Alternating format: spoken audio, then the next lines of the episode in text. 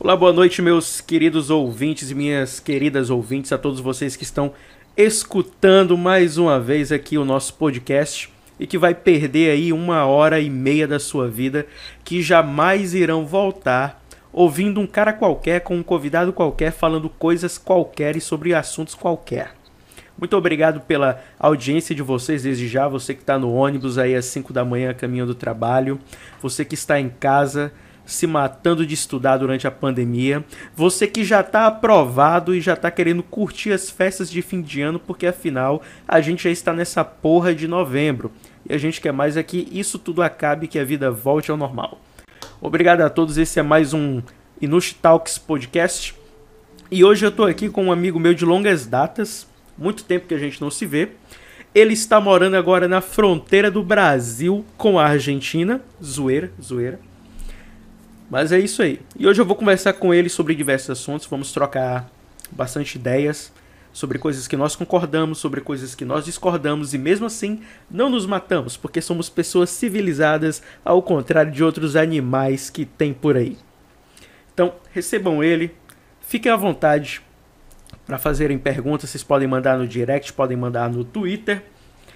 E seja bem-vindo, Lennon Oliveira. Fique à vontade, faça suas considerações. Aê, Palmas, palmas. Palmas, obrigado, palmas, obrigado. palmas. Editor, obrigado. eu quero que você bote palmas quando ele falar o nome dele.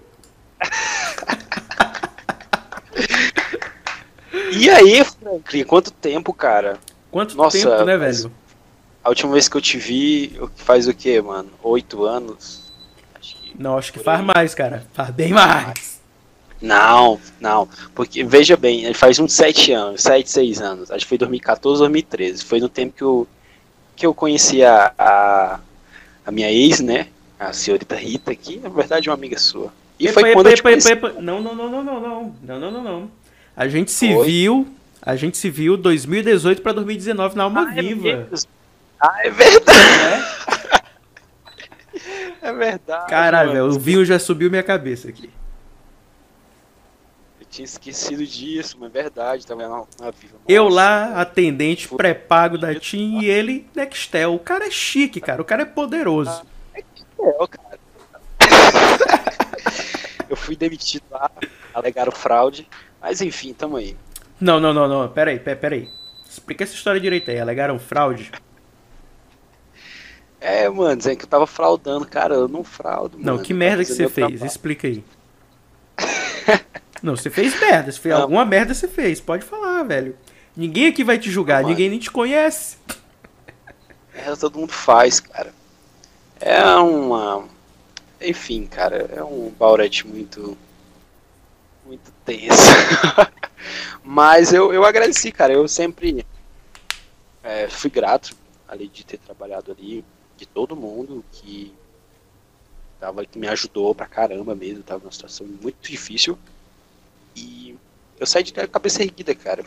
Eu queria, por um lado, eu queria sair, mas não dessa forma, né? Mas foi o jeito. E, enfim. É. Mas, tipo, aí. tipo, foi, tipo, foi uma armação que fizeram para você, porque a gente sabe que tem supervisor que é pau no cu, velho. Tem cara que. Não, cara. Ou foi um vacilo não, não, seu não mesmo? Não, não chegou a ser armação. Sim, foi um vacilo meu, mas é uma coisa que já que eu já estava sendo observado há bastante tempo. Já era uma coisa que eu já tava. E eu fiquei assim, putz, velho, que vacilo. Acabei vacilando. Mas enfim. É. Tudo tem um. um Não, cara. Marcado. Tô por aqui agora. Saí do Piauí. Não queria ter saído do Piauí. Foi muito difícil pra mim. Sério mesmo. Saí chorando. cá estou eu, morando entre, na divisa do Goiás e de Brasília. Eu tô no Goiás. Mas Brasília é, é bem aqui. Quando você falou que tava morando na divisa, eu pensei, não, deve ser porque a casa é. fica bem na divisa mesmo, Nossa. aí ele dorme, hum. dorme em Brasília e acorda em Goiânia. Tipo assim, banha em Brasília e vai pra, vai pra, pra cozinha jantar e janta em Goiânia. Uma coisa hum. assim. Quem dera. Cara, e eu, eu tô bebendo vinho aqui, eu tomei um remédio, e eu vi, que, eu vi no Google que não pode beber, cara. Então, se eu não acordar vivo amanhã, enfim. Enfim, galera, esse é o último Ilush Talks Podcast, tá? A gente vai estar tá dando um tempo devido ao falecimento do rapaz. A gente se vê depois e é isso. Tchau, tchau, valeu. Valeu, galera. Não, cara, mas tipo é assim, você tá bebendo, você não pode tomar remédio, você sabe disso, né, seu seu seu leprado, seu leproso. Não, você falou certo. Se eu tô bebendo, eu não posso tomar remédio. O porém é que eu tomei o remédio agora que eu estou bebendo. Entendeu? É diferente. Mas eu, eu, eu vi que depois de duas horas eu podia beber. Qual o remédio? Já faz. É um remédio para tratamento de pano branco. Que ele. ele ah, tomado... vai se fuder, seu Inteira. merda. Você falou, não, eu é tomei um... o remédio. Eu pensei, pô, o cara tomou Rivotril, tomou Ritalina, tomou Gardenal. O cara vem com uma merda de remédio pra pano. Passa minâncora nessa porra, seu viado. Tem uma história muito louca de Rivotril, cara. Tem noção. Se fosse só eu... você. Cara, galera, não misture Rivotril com maconha. A merda.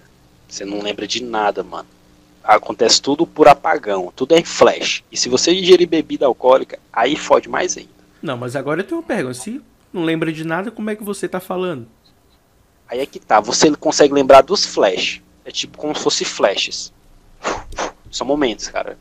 Tu não consegue lembrar diretamente de tudo. São alguns flash que tu parou, tá ali. Aí do nada tu já tá em outro lugar. É tipo isso, cara. É muito louco. É muito louco. Muito louco. Tu é doido, mano. Eu vou contar a história aqui. Tu não quer saber, mas eu vou contar. Não, eu tô ouvindo. Eu tô ouvindo exatamente para que você possa ficar à vontade para contar. Tô curioso para saber. Vamos lá. Nesse tempo eu estudava na UFP, né? Cursava filosofia. Eu fumava muita maconha. E aí eu tava lá no, no Cajueiro, né? Que é ali onde a, a galera Roots se encontra. Pra fumar os baseados ali de trás do da rádio universitário. E nesse dia eu, eu tinha tomado um Rivotril no dia na noite passada. E Rivotril ele demora o efeito. Para mim ele só batia no outro dia. E aí eu já tinha fumado umas. E eu lembro de estar tá dormindo sentado nesse, nesse tá dormindo sentado lá, de olho aberto.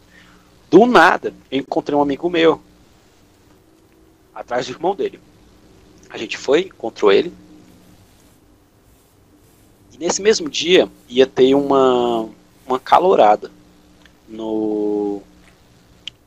No. Não, esqueci o nome, cara. No CIUFP? Não, a galera que. A galera que é do movimento estudantil, velho. A galera que. É o DC, acho que é DCE. É DCE, é DCE, acho que é DCE. É DCE, isso mesmo. Diretoria distante, enfim, uma coisa assim. DCE. Ia ter uma calorada lá. E aí o amigo meu, bora, eu bora. Do nada a gente já tava comprando os vinhos, né? E já tinha fumado muita maconha isso. Já tava, foi comprar os vinhos lá no. Ah meu Deus, eu tô esquecendo, esquecendo o nome do lugar, velho. E aí a gente voltou. Quando a gente voltou, ele encontrou os amigos dele hétero lá, top. Tudo de camisa polo. E é uma galera assim que eu não. não, não consigo. Não consigo, sei lá, mano. Estranho. Não tem como tancar yeah. assim não, velho. Porque é sempre, é sempre o mesmo tipinho. É, velho, os caras com camisa polo lá e tal. E aí eu, não, vou me sentar aqui. Eu me sentei do nada, sentou uma menina muito bonita do meu lado. E a gente começou, começou, começou a conversar. É, eu não falo o nome dela, não posso.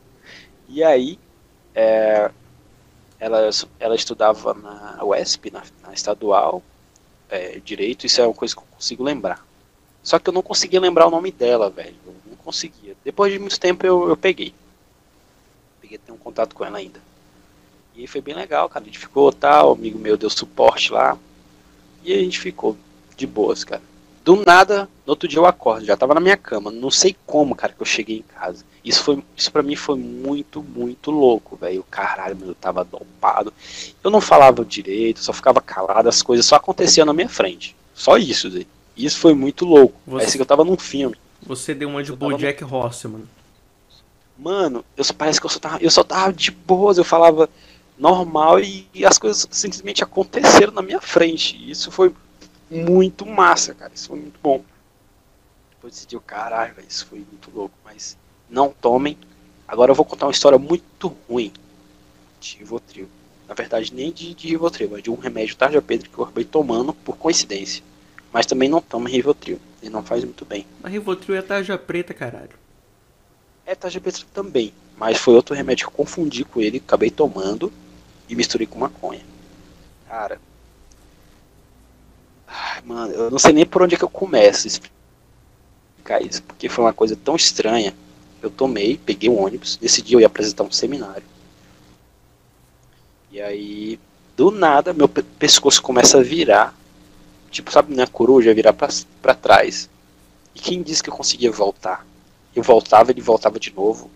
E minha boca começou a virar. E meu braço também. Cara, eu fiquei todo engembrado. Eu não sabia o que diabo era.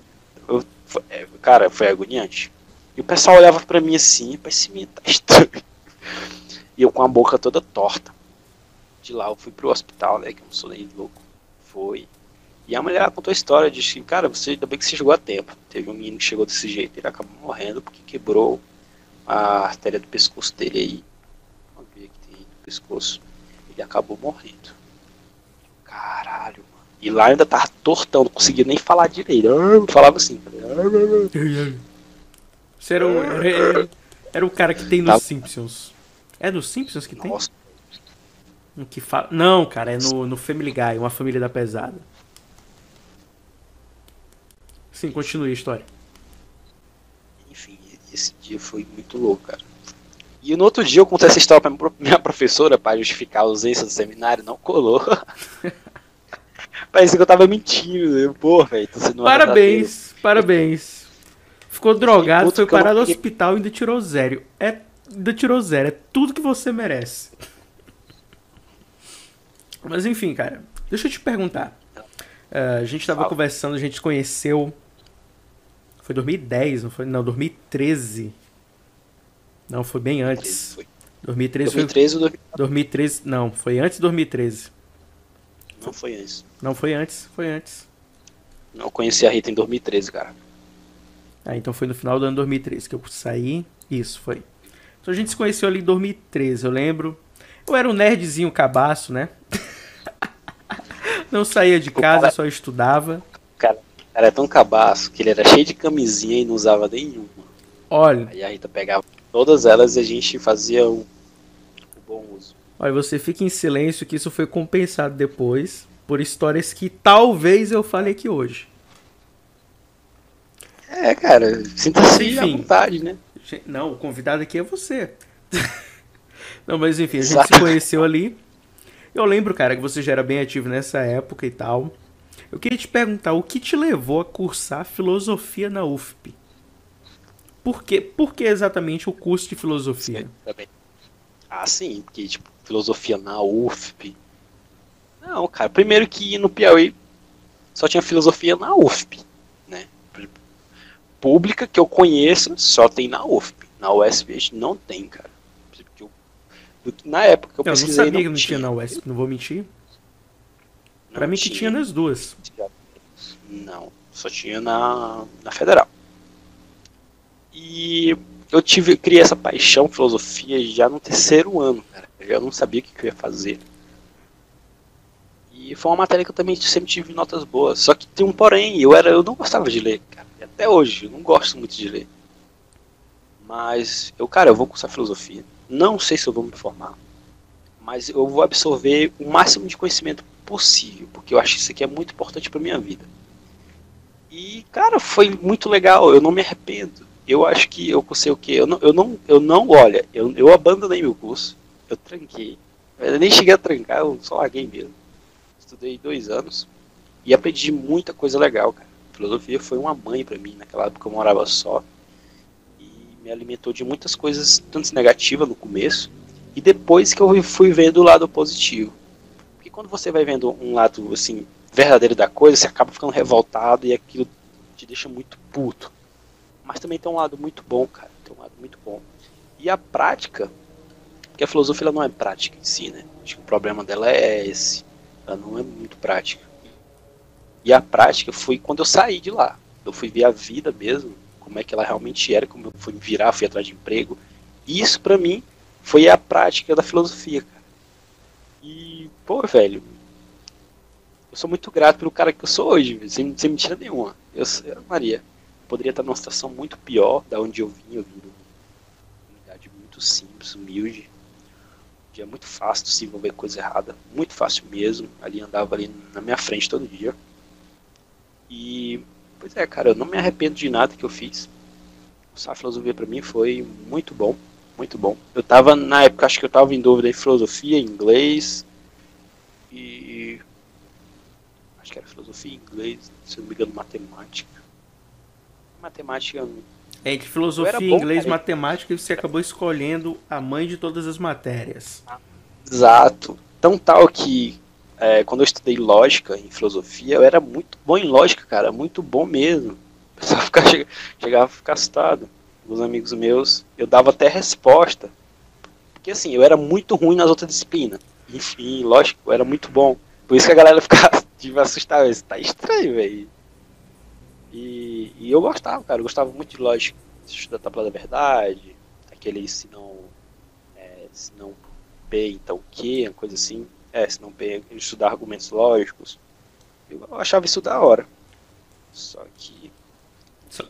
Não rolou para você, né? A questão de, da, da conclusão. É, não, porque. Um dia, um dia bateu porque... a louca, não, vou soltar a franga, não, vou largar o não, osso. Não, não é nem louco, é ser realista, porque.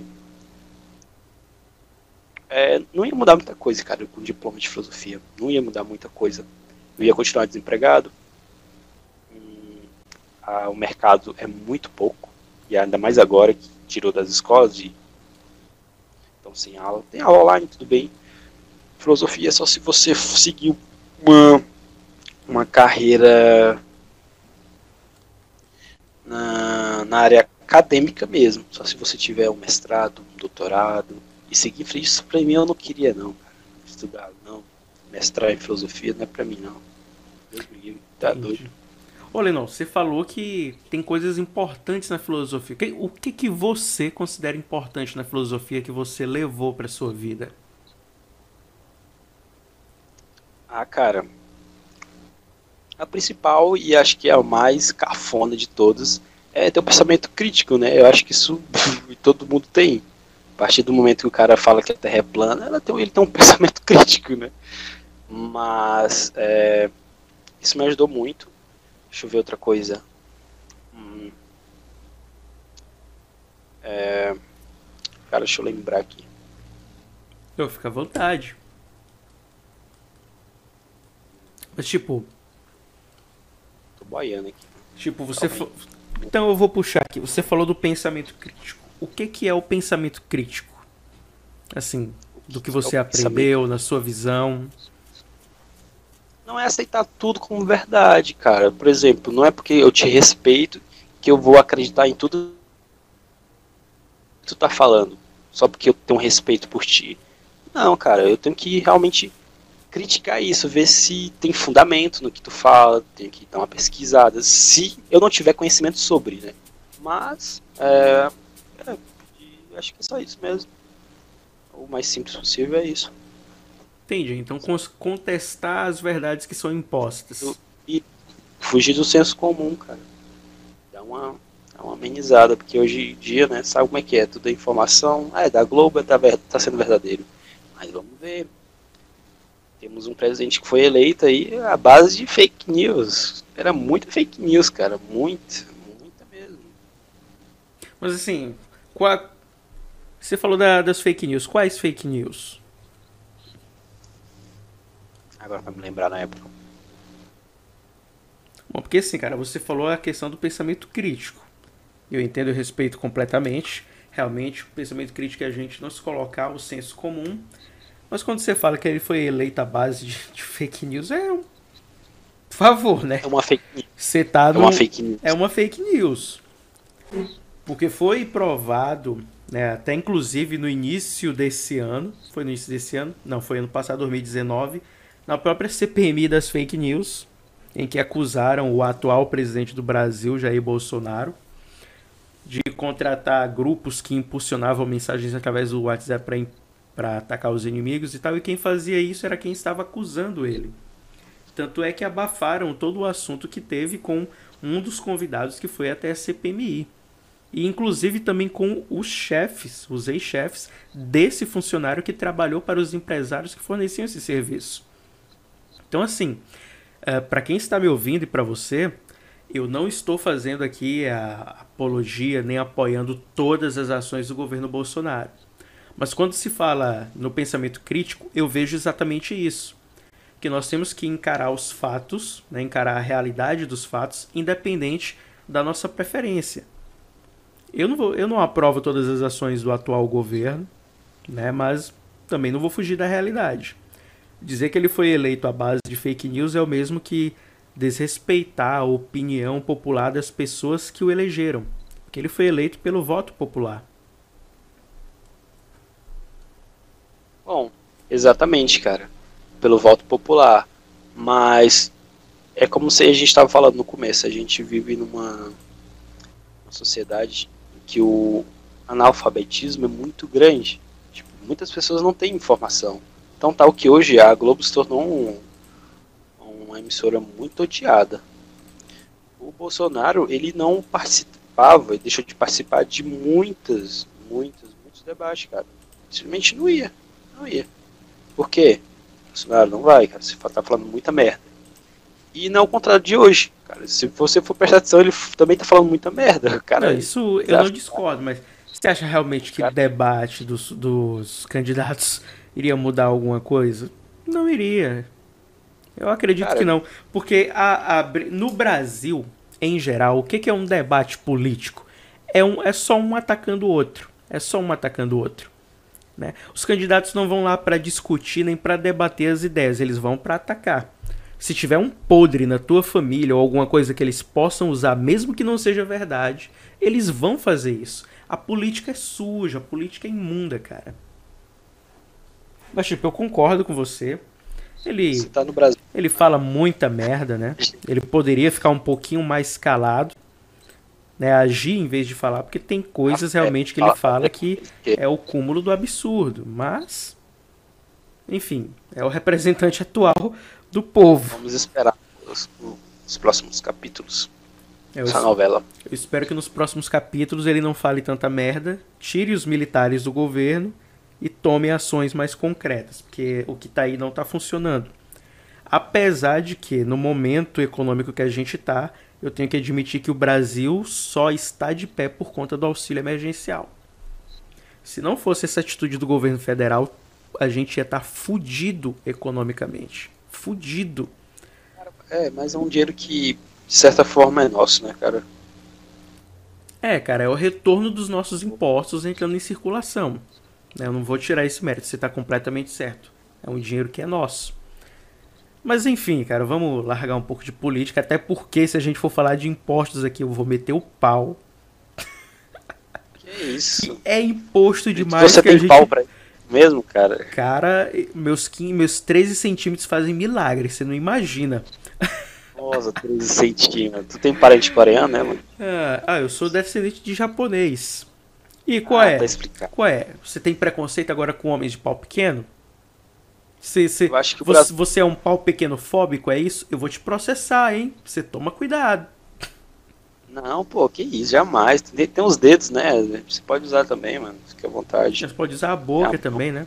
Usa sua boca aí pra botar meus 3 centímetros nela. Chupa, seu arrombado. No seu caso, a mão ela é mais. ah, deixa pra lá. Mas você tá falando de tamanho de pau agora, cara? Tipo, tem muita mulher que escuta a gente que eu acredito que vão. É melhor ter o pau de 3 a 15 centímetros porque é médio é médio, entendeu? Não cheira nem fede. Tipo, o cara que tem um pau de 20 a 24 centímetros incomoda a mulher. Você pode achar que muitas vezes elas gostam, mas a grande maioria não gosta porque incomoda. Deixa a vagina delas incomodada, machucada, etc e tal. Imagina para quem faz sexo anal. Então a fulano tem um pau muito grande, me machuca. E quem tem um pau muito pequeno também, não faz porra nenhuma. Então é melhor estar tá ali na média. Não, Lenon. Lenon tem 5 centímetros de pau, fez porra nenhuma. Ao ah, João, não, o João eu não aguento não. O João tem 25 centímetros. Me machuca. Ah, o Franklin. Ah, o Franklin tem 13. Pô, o Franklin é legal, hein? Dei pra ele uma vez, foi maravilhoso. Mano, você mede, mano, seu pau, mano. Claro que não, ué. Mas pela média. do- Todo mundo já mediu o pau, Lennon. Você fica na sua. Claro, mano, eu era criança. tinha o quê? Tinha 10 anos, eu acho que eu fazia isso. Ai, cara. Brasileiro, tu- o homem, o homem tem umas coisas de retardado que só o homem faz, cara. E a mulher não faz. Eu tenho uma história de um amigo meu, cara, que eu não vi em nenhum outro lugar o cara fazer isso, mano. Ele chegou pra mim assim, ele me, chama, ele me chamava, acho que até hoje me chama de Genildo. É uma longa história. A galera me chamava de Genildo. Genildo, tu já colocou, assim, quando tu era pequeno, tu já colocou teu pau no CD e esperou ele ficar duro e não conseguia mais tirar? Aí eu olhei pra ele assim, mano, tu fez isso? Ele foi, bicho. Tava vermelho já, ó, fiquei aperreado. Ele quebrou o CD pra tirar, só pode. Meu Deus. Mano, o cara quer enfiar o pau em qualquer buraco, esses caras são doidos. Ah, velho, eu não sei se você já viu, tem um Marcelinho lendo contos eróticos no YouTube. e lá ele leu um conto de um cara que é, enfiava o pau dele em buraco de tijolo no sofá da casa dele, enfiou no buraco de praia que um siri mordeu, né? Só não enfiava em buceta, mas no resto. Falando em, em contos eróticos, tem um brother meu que escreve poesias eróticas, também me ajudou muito, meus textos. Acho que a galera não sabe ainda, mas se alguém não sabe, eu também escrevo. Cara, isso é algo que eu ia falar. Ia te perguntar, na verdade, depois ah, que a gente tava falando lá do curso. Mas tava foi, foi, mis- foi misturando os assuntos, né? Mas enfim, cara, você escreve. Fala aí o que você ia falar sobre a sua escrita. Não, é que tem um cara chamado. É. Vou falar do Ítalo, cara. O Ítalo Lima. Nossa, você- tu, tu é amigo do Ítalo Lima aqui de Teresina, velho? Sim, cara, ele me ajudou muito. Ele é doido. Ele é fã, ele gosta muito dos meus textos. Puta que pariu. Você, conhece você conheceu ele onde, cara? Na Federal? Também, pessoalmente, eu conheci ele ah, dos rolê aí. Ele é muito gente boa, cara. Caraca, ele é muito E- foda, velho. Muito, muito mesmo. Tipo, eu pensei, sabe, Tipo, conheci ele, aqui, aqui de Tere... Não, não conheço, não pessoalmente. Eu acompanho o trabalho dele e os textos dele no Instagram. É todos excelentes, velho. O cara, ele é um artista Sim. completo. Tipo, aqui Fiquei de... até assustado. Ele, ele chegou e me deu uma moral mesmo.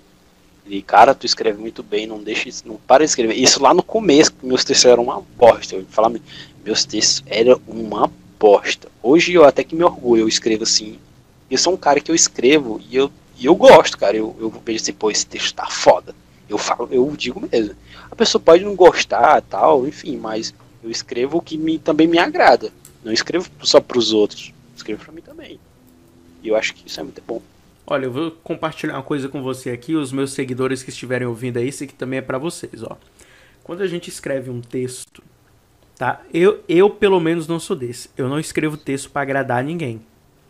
Eu não escrevo texto pra agradar ninguém. Pode ser, pode ser aquela tiazinha do Instagram que tá ali todo dia curtindo meus textos. Minha senhora, muito obrigado pela atenção, mas eu não escrevo pra te agradar.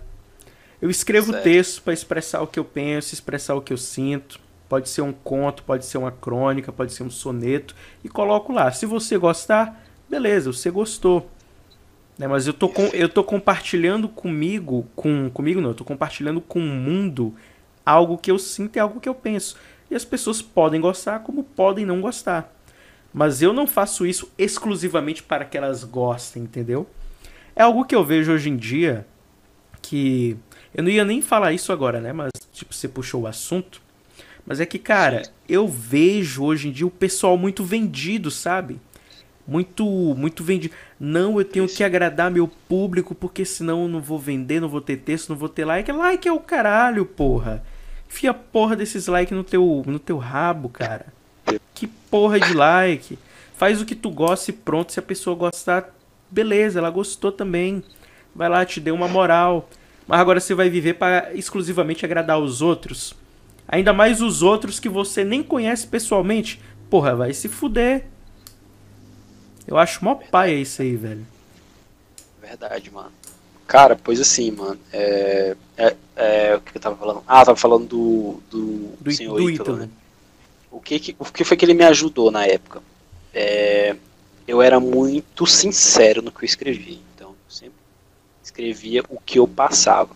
Aí ele olhou assim, cara, tu escreve bem e tal, eu gosto dos seus textos, mas toma muito cuidado no que tu tá escrevendo. Tu pode acabar se expondo. E isso foi, foi muito legal para mim, cara. Foi muito legal. E depois desse dia eu comecei a escrever com, com o pé atrás. Claro que eu ainda continuo escrevendo no mesmo, no mesmo patamar. Eu acabo, a maioria das coisas que eu escrevo, 90% são coisas que eu já passei, só que eu acrescento coisas a mais. Pra ficar, sabe, pra, não sai da, da ideia principal, né? Continua as palavras-chave, mas é, fica uma coisa mais, tipo, eu meio que crio um personagem, Você- que deixa Muito um legal. mistério, né? Isso. Da mesma forma, é, tá, já, já eu falo agora, já eu falo. Só voltando aqui do senhor Ítalo. A gente também tem um texto junto, cara. Então, FEAT aqui. Se tu quiser, eu posso até te marcar aqui pra tu ler. Marque aí Tu que tá- eu, eu vou querer ler agora. Tu tá com o Instagram aberto? Tô, tô sim. Tá Qual o tudo, Instagram que tu tirando as pernas, tá tudo aberto aqui. tá? Vixe, Maria. É, é o Franklin ainda? Não, não, não, não. Então, o que o Instagram que eu tinha 13 mil seguidores, eu doei pro Café Letras e Poesias, porque eu quero fazer realmente muitas ideias com o projeto. E eu vou estar vou seguindo. Eu vou estar seguindo agora num novo Instagram no final do podcast eu divulgo. Tá, eu vou marcar o Café Letras Poesias SS Underline. Isso, esse mesmo. Cara, e deixa eu te perguntar também, tu tem um feat com o Ítalo, eu vou estar lendo agora, né? Beleza, eu vou, que eu quero saber mais dessa história. Mas deixa eu te perguntar antes. Como é que tu se descobriu escritor? Como é que Isso é muito engraçado, cara. Mano, que acho que. Cara, eu, é engraçado. Porque eu não me considero, velho, um escritor. Eu me considero um cara que só escreve mesmo por hobby, sabe? Porque assim. Robin e o Batman? É, porque. Pois é, cara, tá, tá em choque. Ah, Cara, mano, porque assim, é, como eu te falei, eu na época eu estudava filosofia e morava só. E eu descobri na escrita uma forma de eu liberar tudo aquilo que eu sentia, toda angústia. Tudo, cara, tudo, tudo, tudo, tudo, tudo. Pra não cair na depressão, velho. Tive um momento depressivo, então na escrita eu descobri uma coisa muito legal, muito boa mesmo. Então o que, que eu fazia com minha dor? Eu transformava ela em um texto transformava em um texto e ficava. A galera gostava, tipo, pô, cara, legal. Mas, pô, eu, por dentro, tá ligado? Você tá fudido. Entendeu? Eu tô fudido aqui, mas quando a galera lê, vê aquilo, nossa, que bonito, cara. Que eu acabo me identificando também, né? O pessoal acaba se identificando. E, pois é, cara, isso não faz muito tempo. Acho que quando eu comecei a cursar filosofia, eles exigem muita escritura e tal. Então eu meio que é, peguei esse hábito de escrever, de, de, ter, o, de ter uma leitura né, que eu não, não tinha. Eu, eu lia também livros antigamente, mas não tanto quanto no curso. E também tive muita referência. Né? Tinha uns amigos meus também que escreviam muito, muito bem. Um brother meu, vou dar até um abraço pra ele, o Joe Mike. Um cara muito Opa. foda. Joe Mike, né? Joe Mike, um abraço pra você, tá, cara? É o nome do cara, mano. O nome do cara já é muito foda, mano. Faz tempo que eu não vejo esse. Esse cuzão, mano. Falar assim. Mas o cara é muito. O cara é brother pra caralho. E ele, ele escrevia poe- poesias é, surrealistas. A área dele é essa. Ele escreve uns poemas, cara, bizarro, velho. Bizarro de tão foda. Eu queria encostar nesse patamar. Cheguei aí em um sarau, eu fui um sarau, recitei um poema lá que eu não, nem tenho mais esse poema, eu acabei perdendo ele no celular que eu tinha. E, e aí ele também, foi outro cara também que me ajudou, ele falou assim, cara, eu queria escrever rimando, eu não consigo escrever rimando. Eu, pô, como assim? O cara que escreve texto tão foda, falando pra mim que não consegue escrever rimando, é, textos líricos, né, não consegue fazer. E eu, caralho. E daí eu comecei a perceber que cada um escreve de uma forma diferente. Então não, não adianta você ter uma referência e querer escrever igual aquela pessoa. Você não vai conseguir. Você tem, você tem seu jeito, você tem sua lábia, assim, assim como vocês também têm o seu gingado e é, mas posso dizer, as suas palavras, né? E acho que isso acabei me. Também outra coisa que me ajudou, e eu acabei me identificando. Que tipo de texto que eu escrevo, cara? Então eu acabei meio que achando. Eu acho que já estou no norte já. Então eu escrevo textos que mais sentimentais, coisas que fazem a pessoa sentir, cara. Coisa, e acho que tu também já percebeu isso. Coisas que de fato a pessoa, cara, eu li esse texto, eu eu senti na pele aqui o que é passar por isso. Sim, sim, sim. Cara, é uma coisa que você falou, né, que tem diferentes tipos de escrita e muitas pessoas não entendem isso, né? Elas acham que é um padrão, que é um Exatamente. padrão que todo mundo, todo mundo pega caneta, senta, escreve a mesma coisa no papel só se expressando e não é. Eu de, olha, eu vou falar uma coisa aqui, uma opinião impopular, muitos vão me odiar por isso, mas eu preciso falar a verdade, cara. Nem todo mundo tem dom para ser escritor. Nem todo mundo tem dom para ser escritor. Então me desculpa as pessoas que só porque pensam que conhecem literatura ou que leram muito e que têm acesso a um computador ou acesso a um celular com Twitter, Instagram, Facebook, que pode digitar um textinho qualquer e ser escritor que não é, cara. Não é, você não vai ser. Você vai ser, você vai ser só mais uma pessoa postando texto numa rede social. Mas para ser escritor, o escritor tudo que ele coloca no papel ou ele já pensou ou ele já viveu. Então, devido a essas duas situações, ele sabe como ele se sentiria naquelas circunstâncias e ele expressa isso, o que é muito bonito, né? Quando, quando eu convidei o Lenon para fazer parte do Café Letras e Poesias, antes de mais nada, deixa eu dar uma breve explicação para vocês. Café Letras e Poesias é um projeto que eu estou recomeçando agora com escritores novos, tá? Uma equipe de escritores e artistas também para a gente poder divulgar o nosso trabalho e ajudar pessoas que estejam começando.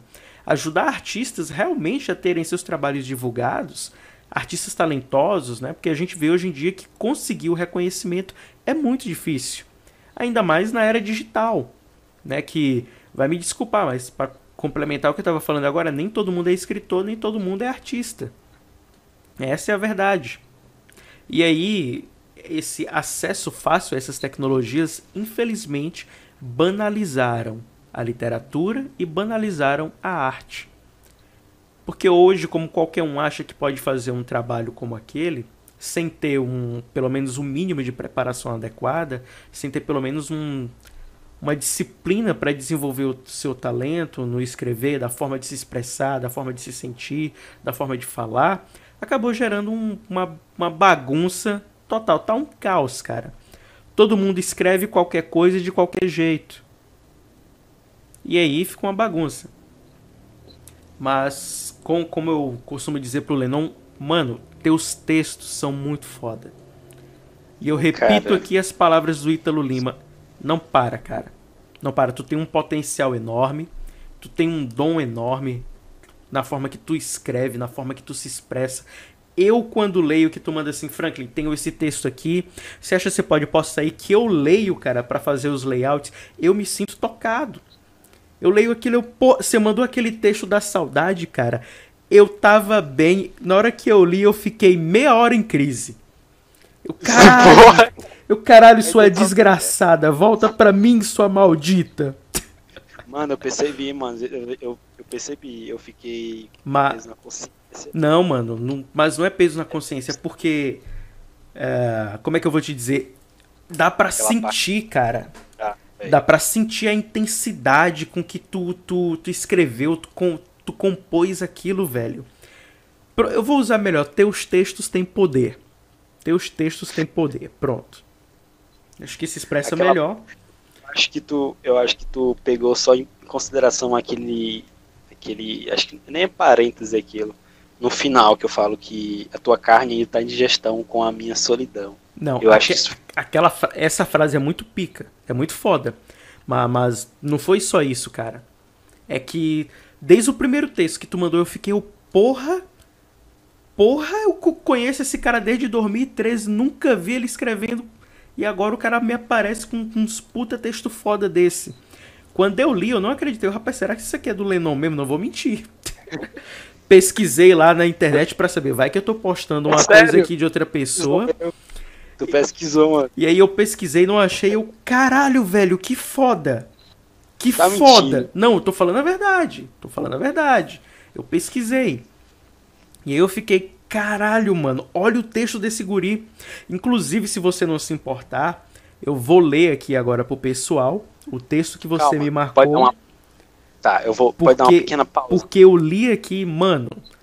Mano, tu tá enfiando faca no meu coração, Lennon. Vai tomar no olho do teu cu, seu viado. Quero ir no banheiro. Você quer ir no banheiro fazer. Você quer ir no banheiro no meio do podcast? É isso? Eu tô muito apertado, velho. Eu tô muito apertado. Não, pode ir lá, pode ir lá, pode ir lá, pode ir lá. Rápido, rápido. Dá uma pausa aí, galera. Enquanto, enquanto você vai no banheiro, eu vou ler o texto aqui pro pessoal.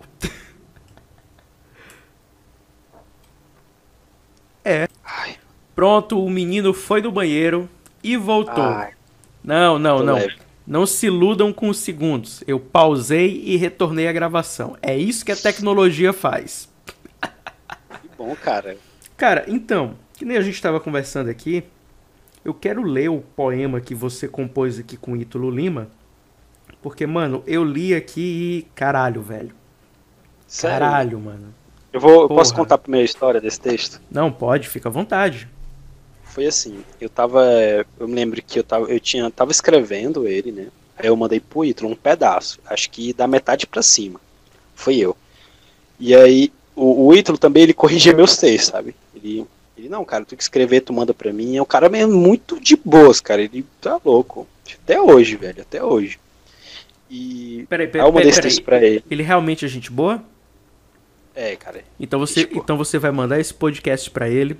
Ítalo, Vou. queremos você aqui, tá? Quero entrevistar você, quero conversar com você, cara. Eu sou muito seu fã. Me dá essa moral aí, por favor. Pô, cara, eu, eu vou lá atrás dele, mano. Eu vou, vou cobrar isso pra ele. Não, não é, não é, Mas, não é cara- cobrar, mas vai lá, vai lá. É, enfim, esse, fa- faz esse favor pra gente. Quer dizer, pro meu amigo Franklin. Não, mas você vai gravar Mas- comigo. Se ele aceitar gravar, você vai gravar comigo. Eita porra, vai ser muito massa. Nossa, cara, já tô até imaginando. Sim, mas bora lá, história do poema. Você escreveu do meio pra Sim, cima. Aí, aí eu mandei pra ele. Aí ele, cara, tá muito. Nessa, é, nessa vibe aqui, eu tentava me encaixar no, no- nos textos surrealistas, né? Que são textos muito loucos. E aí ele viu assim. Aí ele, cara, tá muito bom tal. Tu não quer que eu faça. Coloque alguma coisa a mais? Ou... Eu, não, cara, fica à vontade, pô. Então, então pica, mano. Arrocha aí.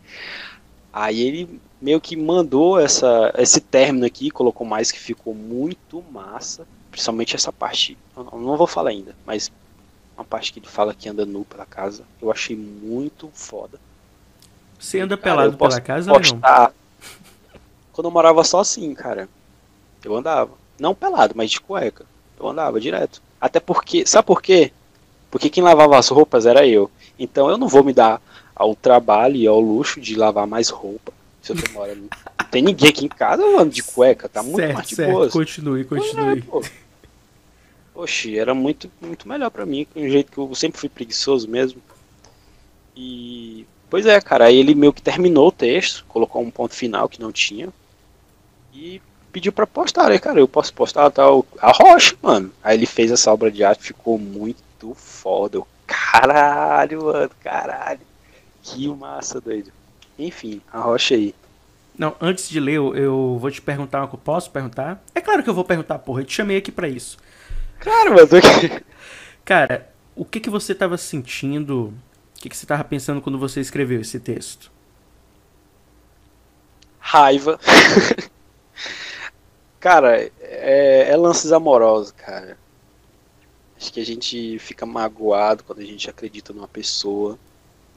Né? A gente meio que deposita uma fé, não na pessoa em si, mas num sentimento chamado amor. E é um sentimento que até hoje eu acredito. Porém, depois desse texto, depois mais pra frente, esse texto é muito bem antigo, mais pra frente, eu comecei a ter uma nova concepção do amor que eu tenho até hoje e não desvinculo por nada. Mas nessa época eu era muito apegado e tinha muita desilusão amorosa. As coisas não acontecem, não acontece do jeito que a gente pensa que é. E acho que é por isso que a gente acaba sofrendo, cara. Você também é um cara que acredito eu também já ou ainda tá sofrendo com isso. Ah, eu ainda Mas tô é- sofrendo. Tudo é mentir. passageiro, cara. E eu culpava muito, nessa época eu culpava muito esse sentimento. Eu achava que eu devia ser frio, que eu deveria ter, ter ódio, sabe? E não, pô, não é, pô. É- não é porque a pessoa é É uma. umas uma- uma- imaturidades, umas imaturidades que a gente tem quando enfrenta uma É- situação que não sabe Exato. lidar, né? não é porque a pessoa é infantil ou é uma cuzona que você vai Se rebaixar. se rebaixar e colocar culpa nisso. O amor, ele é incrível, pô. Se você estiver amando as pessoas certas, pessoas. Então, quando eu falo pessoas, eu não falo um- uma, uma esposa, uma namorada. Não, cara, é um amigo, é uma mãe, uma tia. São mais familiares, cara. E isso sim é amor de verdade. É uma coisa que nunca se acaba, pô. Então, pra que que eu vou virar uma pessoa fria, né, uma pessoa violenta? Isso não vai agregar em porra nenhuma, cara. Porra nenhuma. Olha, já já vamos falar mais sobre isso. Vamos para um rápido intervalo. Zoeira, galera, zoeira. Eu vou ler aqui o poema que, que ele compôs, juntamente com Ítalo Lima, tá? Perdoem aí minha voz de taquara rachada. Não vou fa- tentar fazer declamação nenhuma, eu vou só ler essa porra e pronto. Porque só a leitura já dá pra você sentir o baque. Então vamos lá. Coloquei minhas mãos no liquidificador por sua causa. Vertigens dramáticas, se alimentando de cada ego ondulado. Bebi meu sangue como se fosse água, e pressupondo a minha audácia de querer ainda mais suportar a dor que me vicia, heroína do silêncio que mal me rega. Deixo afagos manchados de sangue na parede, ando nu pela casa sem medo do vento. Meu sangue tem resto do, do teu sobejo. Martirizo minha carne como se fosse afago. Nada de mim sobra quando penso em seu nome. Lenô Oliveira e Ítalo Lima. Puta que o pariu, mano. Mano, tua voz é muito foda, cara. Tô Olha. aqui. Não, não, não. Minha voz parece voz de travesti, que já me falaram. Olha, olha esse final, cara. Olha esse final, cara. Nada de mim sobra quando penso em seu nome. Fulana, você que está nos ouvindo, essa é pra você. Eu Essa é sinto pra- muito tua falta. Não sobra nada de mim Nada quando eu de penso em ti. Deposito todo o crédito no Ítalo. Foi ele que terminou isso tudo. Ítalo, Então, cara, que Cara, frase que foda. frase velho. foda. Mano, esse muito texto. foda. Então, velho. Eu não vou mentir, quando eu li aqui que você me marcou, eu fiquei, o caralho, mano, isso. Isso aqui é uma obra de arte, velho. Isso devia estar emoldurado num museu brasileiro. É sério. Não fala isso, que a última vez que eu fui no museu aqui do. do. do DF, Federal, tinha uma escultura de bosta lá, feita de bosta. Mas assim, bosta fake, né? Não é uma bosta de verdade. Não, então é, Porra, é o que eu te falei, É uma cara. obra de arte. É o que eu te falei, né? Hoje em dia a gente vive E a gente uma, vive uma uma. banalização da arte. Tá triste. Então, a gente leu esse texto aqui, muito foda. Galera, eu vou estar enviando pra vocês tanto no Telegram quanto no Twitter, tá? Pra vocês estarem conferindo também. Helena, você falou que tem uma nova visão de amor em relação às pessoas, não apenas de relacionamentos amorosos, né? É, explica pra gente como que é essa tua nova visão de amor. Bom, pra mim, antigamente, naquela época, amor é um sentimento. Eu confundia muito amor com paixão. Então é uma coisa que são totalmente diferentes. Paixão, acho que é aquela carência toda. Já amor, não, cara. Amor é uma coisa muito mais a fundo. Sabe quando você é, é, é, é, gosta de estar com sua família, de estar com um amigo, de estar. Isso de estar com mais é mais familiares, são mais pessoas que estão no seu dia a dia, pessoas que fazem de tudo por você, cara, pessoas que te ajudam, fazem o possível. Pra mim, para mim, isso é amor de verdade, cara.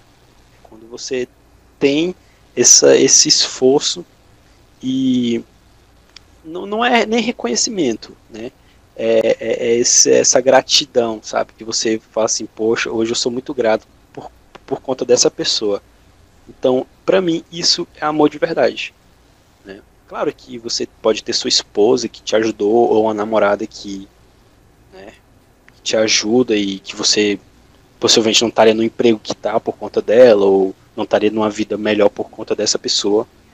Então você sim pode ser que ama ela, mas dizer que, pô, uma semana que conhece uma garota, você saiu, transou, já dizer que ama.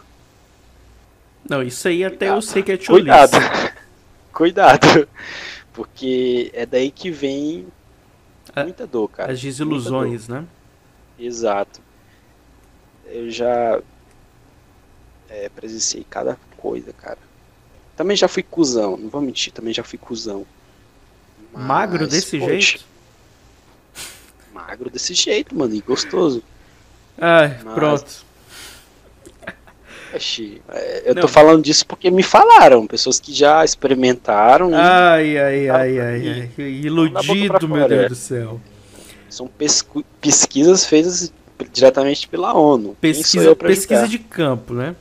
Cara, tipo, eu entendi, assim, muito da, da, da questão que você falou sobre o amor. Não apenas no relacionamento de um homem com uma mulher, mas no geral, cara. Isso teria Exato. a ver com algum trauma que você enfrentou? Alguma ausência? Você acha que está relacionado a isso? E que você aprendeu a lidar com essa ausência? E apesar do a... mal que essa ausência pode ter te causado, ou a falta realmente a falta que ela realmente te fez, né? Te fez, né? É, claro. Me perdi aqui porque eu vi minha própria voz, mas enfim, você acha que aprender a lidar com essa ausência foi o que te fez amar mais Exato. as boas qualidades da pessoa do que os defeitos delas? Não entendi essa última parte, Fran. Pode repetir, por Vou repetir. Tipo assim. Você falou muito na questão do amor de forma geral, né? No envolvimento com sim, as pessoas. E aí, durante nossa conversa, eu fui analisando, você falou que sempre teve muito sozinho, morava só, etc e tal. Então eu percebi uma certa liberdade da sua parte, né? Tanto para ir para a universidade, quanto para largar a faculdade sem dar satisfação a ninguém. E aí começar a vida, e eu percebi que quando tu começou a colocar em prática o que tu aprendeu no curso de filosofia, teve aí uma mudança de comportamento, cara. É, houve uma evolução. Eu diria amadurecimento. Sim, isso mesmo. E quando eu vejo você falando no amor, em se envolver com as outras pessoas, será que você não está tentando lidar com a ausência de algo que você teve que enfrentar na sua vida? Enfrento até hoje, meu, meu consagrado. Olha, eu posso ser com, mas sagrado eu não tenho nada mas... aqui. Mano, assim, é... cara, eu vou te contar isso. É muito estranho você se relacionar com uma pessoa em uma noite. Uma noite. E depois você sentir, sabe, como se amasse. Como se seu mundo tivesse acabado, sabe? Depois que essa pessoa simplesmente lhe deu um. Eu diria pé na bunda mesmo. Que foi muito. Foi muito foda, cara. Então, assim, isso já. Isso, isso, tá bem, isso é recente, isso aconteceu comigo. Fiquei até um pouco triste, a gente fez promessas, e eu sou muito. Quando, a pessoa, quando eu faço uma promessa, cara, eu faço de tudo, de tudo para cumprir. E a gente chegou a fazer promessas, e tudo isso foi para abaixo, justamente por uma escolha da outra pessoa. Então, assim, nunca é do jeito que você pensa, nunca é do jeito que você quer porque sempre há outra pessoa. Ela pensa diferente, ela tem os objetivos dela e os motivos dela. Sabe? Então muita coisa pode acontecer. Naquela época, eu era, eu era assim, carente, tal. E eu olhava assim, cara, mas, pô, a pessoa foi uma comigo. Naquela época, não agora. A pessoa foi acusando comigo. Por que, que eu tenho que ser frio? Por que, que eu tenho que odiar as pessoas? Por que, que eu tenho que simplesmente me fechar? Ficar de, ficar dentro do quarto. A vida tá lá fora, tem meus amigos, tem outras pessoas que gostam de mim. Por que, que eu tenho que dar é, revelância para isso que não tá nem para mim? Simplesmente eu acho que eu tenho que virar a página e seguir em frente, cara. Há outras pessoas que, que querem me conhecer, há outros interesses, cara. E eu, para mim a vida é justamente isso. A vida, como diziam os filósofos antigos, é devir, né? É mudança, cara. Então é algo que está sempre mudando, né? Se a gente continuar na mesmice, já pensou se, se a gente fosse feliz toda hora? Seria um tédio. Ave Maria. Então a casa, a vida, ela é meio que um equilíbrio. Há dias ruins, dias bons. Né? Há dias que você tá pica das galáxias, né? Flertando geral. Já tem dias que você tá um boss, ninguém tá nem pra você. Então acho que a gente Olha, eu senti a indireta, viu? Eu senti a indireta, você fica Não. sonho. zoeira, zoeira, zoeira, zoeira. Mas se você pegou pra você, quem sou eu pra julgar, né? Ah, eu peguei pra mim? Como é que você sabe que eu peguei pra mim? Se, ab se abriu toda aí na hora de falar. Não, não, aqui tá tudo aberto, menos as pernas, hein? Isso aqui não se abre. Eita, rapaz. Pois Cara, é, toma cuidado. Assim, eu ainda. Eu não vou mais tocar nesse assunto, eu percebi muita dor, muito sofrimento no seu tom de voz, então eu vou respeitar o espaço do tom meu amigo. Mas, cara, você quiser conversar, chama no zap, viu? Tamo aí. Não se preocupe que eu vou ouvir sua história de amor a madrugada inteira. E aí vamos voltar ao assunto nem- aqui. Cara, eu não sei nem por onde é que eu começo esse negócio de amor, cara. Cara, é complicado, né, velho? Eu não vou mentir pra você, eu tô vindo. Eu estou saindo barra enfrentando uma situação difícil também, muito delicada. Mas. Tá indo, Mano, cara. Tá indo. A vida, é, a mano, vida segue. é. A vida segue. Como eu te falei, velho. É mudança, cara. Então, é você pensar pra frente. Se você ficar pensando pra trás, você vai chorar, você vai sofrer, você vai ficar numa carência absurda. Acho que você tem que olhar pra frente. Você tem que. Não, isso. Todo mundo passa por isso. São fases, cara. São fases. Você a questão tem é que. amor próprio A mesmo. questão é aquela coisa. Ah, lá, vem com papo de autoajuda. E franco, Não, não, não. Mas tipo, Quando eu falar amor próprio, não é masturbação, tá, cara? não, fica tranquilo, que isso aí eu não pratico. Só quando eu faço caminhada. Sei. Mas, cara, vamos voltar ao assunto da escrita aqui, porque a gente ainda cara, não concluiu. cara, o cara goza andando, mano. Nossa, acho que até sei porque que a menina largou ele. Isso, é- isso é piada, tá, galera? É porque antes do podcast a gente tava aquecendo, trocando uma ideia aqui. Mas, cara, vamos lá. É, a gente tava falando de estilos de texto. E estávamos falando também do seu texto que você fez com o Ítalo Lima e toda essa questão de amor. Hoje você falou que o amor pra você é uma, pelo que eu entendi, né? É uma entrega em se dar bem com o outro, entender que o outro também tem sentimentos, entender que o outro também precisa do espaço dele, né? Hoje eu compreendo essa questão melhor porque eu tô passando por isso, tanto em relacionamento amoroso, quanto com meus amigos, quanto com meus familiares, né? Com meus familiares, a minha relação mais próxima e a que eu tenho mais carinho é mesmo só a da minha mãe, não vou mentir. Queridos ouvintes, vocês estão me escutando, não se escandalizem, mas o que eu vou falar aqui é verdade. 99% dos planos que eu estou traçando ultimamente, né, das minhas metas, dos meus objetivos, uma pessoa que passa na minha cabeça que eu quero compartilhar é só minha mãe. Eu não consigo pensar nas outras pessoas, eu não consigo pensar nem no meu pai, nem no meu irmão, nem na minha irmã, nem, nem nos outros. Tipo, beleza. O que tinha para ser resolvido a gente resolveu, conversamos, né, nos acertamos. Mas quando eu faço planos, eu só penso em mim e na minha mãe, porque nos piores e nos melhores momentos, quem está comigo é ela. Então, olha Sim. assim, eu não vou ser cuzão com ela, que nem os outros foram cuzão comigo. Então, quando a gente se fala de amor próprio também, tem que se ver que você tem que se livrar das pessoas que te trazem é, uma, um sentimento negativo dentro de você. Que fazem você alimentar essa negatividade dentro de você. Isso é amor próprio. Você tem que se desintoxicar. Eu não tô falando que se um dia essas pessoas chegarem pra você, olha, tô precisando de ajuda nisso, nisso, nisso, vamos conversar, trocar ideia, você pode me ajudar? Você vai lá, escuta a pessoa e tal, mas você não precisa ficar se arrastando pra ter a atenção delas. Se for pra ocorrer de vocês terem um relacionamento saudável, isso vai ocorrer de forma natural, mas não por você estar forçando a coisa. E é aí onde as coisas mudam. O problema que eu vejo muito, principalmente quando a gente quer se relacionar com os outros, que foi algo que você destacou, tem o outro, cara. O outro tem sentimentos, o outro tem pensamento. E a gente pode estar machucando o outro sem nem perceber. Então a melhor coisa que você faz é deixar o outro livre.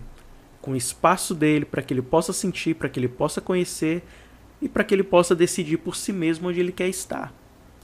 Porque não adianta você tentar controlar as pessoas. Elas têm que estar com você porque elas querem. Não porque você fez algo que obrigue elas a estarem ali. Isso é triste, na verdade. Alô? Yes, yes. Oh. Hello, hello, 80, 80 Oi, oi, me? Yes, yes, you're right. Ah, eu, fa eu falo essas coisas, cara. Tem cara que me julga muito por essa questão de família, mas, porra, pensa que o- cara, é- o cara é tua família, mas tá botando no teu cu, e aí? O cara tá te fudendo a vida É. inteira e tu vai ficar aguentando isso até quando? Até quando tu vai Exatamente, ficar cara. aguentando isso? Você não tem que aguentar. Tem todo mundo que aguenta uma foda sem cuspe, então cuspa antes de fuder uma pessoa, cara. Aí, É, isso, mais gostoso. Eu te falar que. Você falou disso, se eu te falar que eu adoro fazer sexo oral, velho. Sério, sério. Eu não gosto nem tanto de receber, mas eu gosto de dar Ah, o sexo oral é. pra, pra mulher. Sério. Sexo oral é hora em hora, é? Como é que é? Cara, sexo oral é feito é de hora em hora durante as fases da lua, por isso que tem o L no final. É hora de Ah. oração, aí lua. Você primeiro reza e faz durante a lua. Tem que rezar o Pai Nosso? Não, é uma reza qualquer aí, cara. Você faz, você faz uma oração. ok, vamos, vamos. Terceira ou segunda pessoa? Mas enfim. Enfim, vamos, vamos, vamos parar de shitpost. Vamos parar de falar merda, né? Que a gente já devaneou muito. Ah, Mas eu gosto. É que se a gente ficar falando merda, cara, a gente vai passar a noite toda falando merda aqui, entendeu? E aí tem que focar. Então vamos lá. É, em mim. E aí agora. É, teve uma época que eu tava conversando com você, você disse que ia escrever um livro, né? E aí, como é que, tá, como é que anda a sua ideia do projeto do seu livro? Aí que tá. Eu não escrevi, eu estou escrevendo ainda, cara. É, a previsão que eu tinha para terminar ele é próximo ano. Porém, acho eu que vai demorar um pouquinho mais. Por quê que ele vai demorar? Ah, o livro todo gira em torno de um personagem chamado Eremita.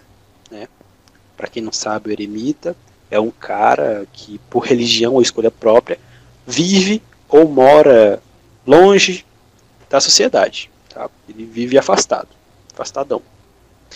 E assim, é, esse personagem, ele conta.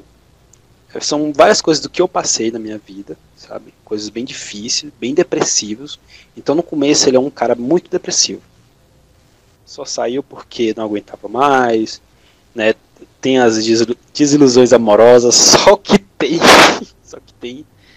E assim, cara, por que, que ele vai demorar?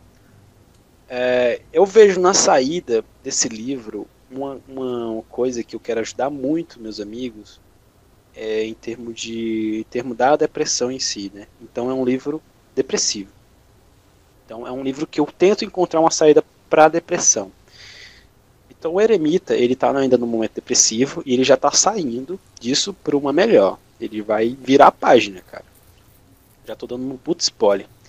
Então assim, para isso acontecer de fato, para isso acontecer de fato, eu tenho que vivenciar isso, porque eu escrevo tudo o que acontece comigo, tudo que eu vejo, eu, eu não consigo inventar uma coisa que eu nunca vi. Até que sim, cara, até sim, eu já consegui fazer isso. Mas é, criar um texto com base do que eu ainda não vivi é muito difícil, para mim é muito difícil. Então é um livro que eu tento me descrever também.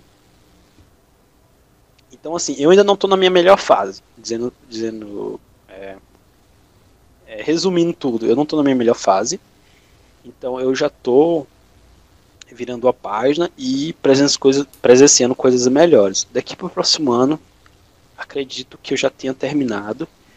E aí, quando eu terminar esse livro, eu quero estar num, numa vida muito boa, sabe? Não boa, boa, boa, boa, mas é, com uma Uma percepção melhor do mundo, da vida. uma percep isso, percepção melhor da vida, uma consciência mais leve, sabe?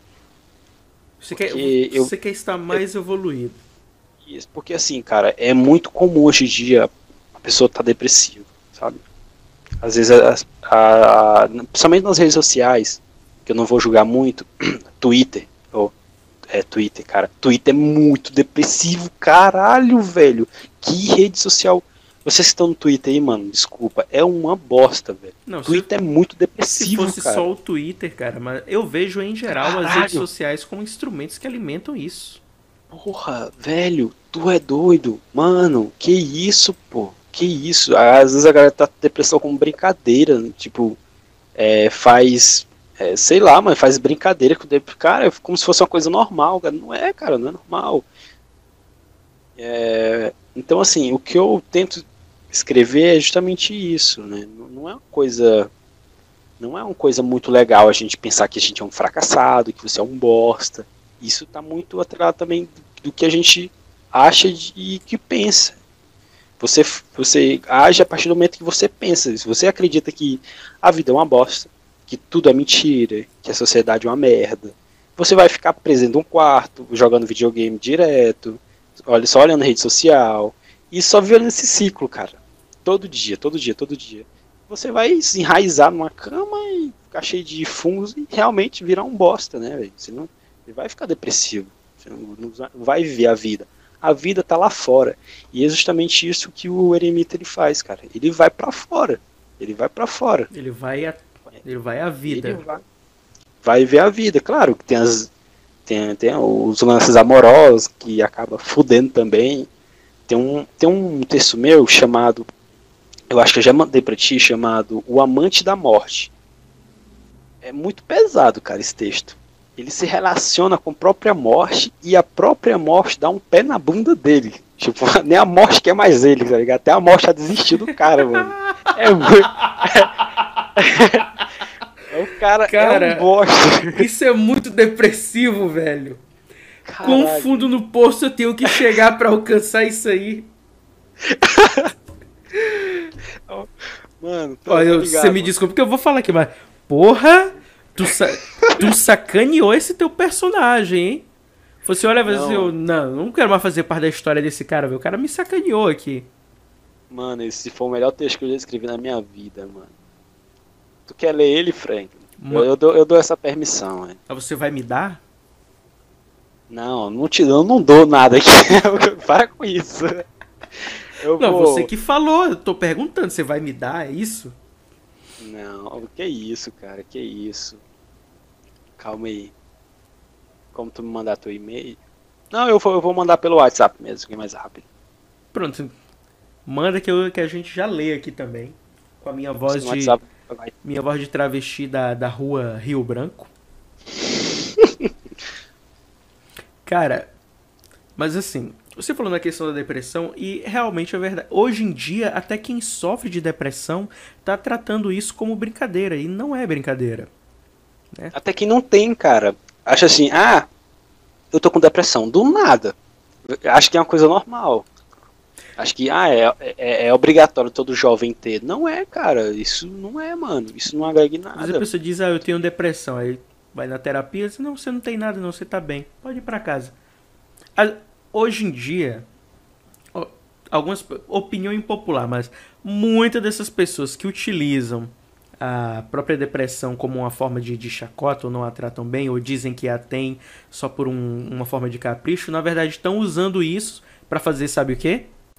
Farma like no Twitter e no Instagram. Essa é a verdade.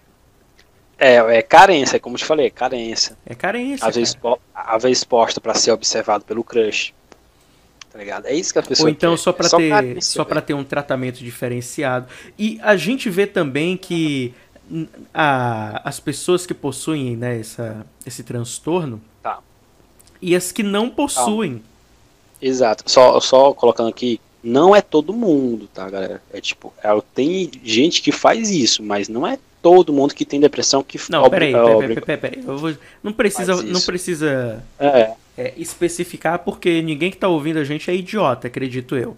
E se tiver algum Exatamente. idiota ouvindo a gente, você pode tirar o play agora e seguir sua vida, porque aqui a gente não quer nenhum é. merda desse tipo. Bem direto. Eu tenho principalmente amigas minhas que tomam remédios, são, tem acompanhamento médico, e realmente é muito sério. Mas tem gente que só especula porque acha que é, tá no padrão. acha é. que é normal. Fala, ah, terminei com um boy, não, não tô feliz, tô com depressão. Não, não, não é assim, né, cara? Eu acho que. Enfim. Chegou o texto pra você aí, mano? Deixa eu ver aqui rapidinho. Ih, rapaz, bati no microfone. Uh, chegou, chegou. Ah, Mas enfim, cara, é, como a gente estava falando. E hoje em dia as pessoas não sabem lidar o respeito com isso. Né? A geração que nos antecedeu, grande maioria acha que é frescura e não é. O grande mal do século XXI, na verdade, são as doenças psicológicas, são os traumas que a gente tem emocionalmente e psicologicamente. E eu enxergo assim, né, de tudo que eu aprendi na minha trajetória do curso de psicologia e de tudo que eu tenho de experiência que eu vivo hoje no mundo, né, apesar de ainda estar tá, sou um humano como todos os outros.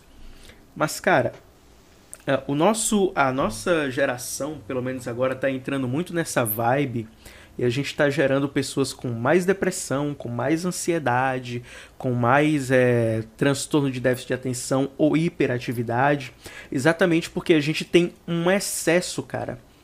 A gente tem um contato muito excessivo com a tecnologia e acaba esquecendo que tem um mundo lá fora, que tem pessoas, que tem experiências que a gente pode vivenciar. Porra, você passa 24 horas do dia hoje em dia conectado, ou na tela de um celular, ou na frente do computador. Isso é triste, cara. Isso é triste, né? Eu comecei uma experiência bem recentemente, né? Aos que estão me ouvindo, é, eu comecei a meditar, a fazer meditação mesmo, né? Pego um man... tô, com... tô começando a fazer meditação sem mantra, né? É muito bom, porque você senta ali ou você deita e aí você começa a meditar, começa a pensar nas decisões que você fez durante a sua vida, começa a pensar nas pessoas que estão envolvidas na sua vida e como você poderia ter se relacionado melhor com elas, como você pode ser uma pessoa melhor. Agora você passa a refletir. Pro vida, né? Isso. Você passa a refletir nas decisões que você vai tomar e nas consequências que isso vai ter, que vai ocasionar. E você passa a ter uma visão da vida não de forma geral, não aquela visão geral que a gente tem, ah, a vida é bela, perfeita, maravilhosa, não. Você passa a atingir um, um como é que eu posso te dizer, um conhecimento mais profundo e isso é muito bom, cara, para tua mente, para o teu corpo, para tua alma, sabe? Você ficar menos tempo desconectado da tecnologia, mais conectado consigo mesmo. Você se conhecer, conhecer as pessoas que você gosta, ir lá fora que tem um mundo tem um mundo lá para você conhecer, não é perfeito, não é maravilhoso, mas tem um mundo, cara. Tem coisas boas e tem coisas ruins. E a gente tem que, tem que absorver o que é bom e aprender a lidar com o que é de ruim. Porque, como você disse, imagina se a gente fosse feliz 24 horas por dia. Ia ser um saco. E é exatamente por isso cara. que eu não quero ir pro paraíso. paraíso vai estar todo mundo lá, feliz da vida. Oh, estou feliz. O que, que eu vou querer, cara? Eu quero uma pessoa que seja humana. Eu não quero um robô.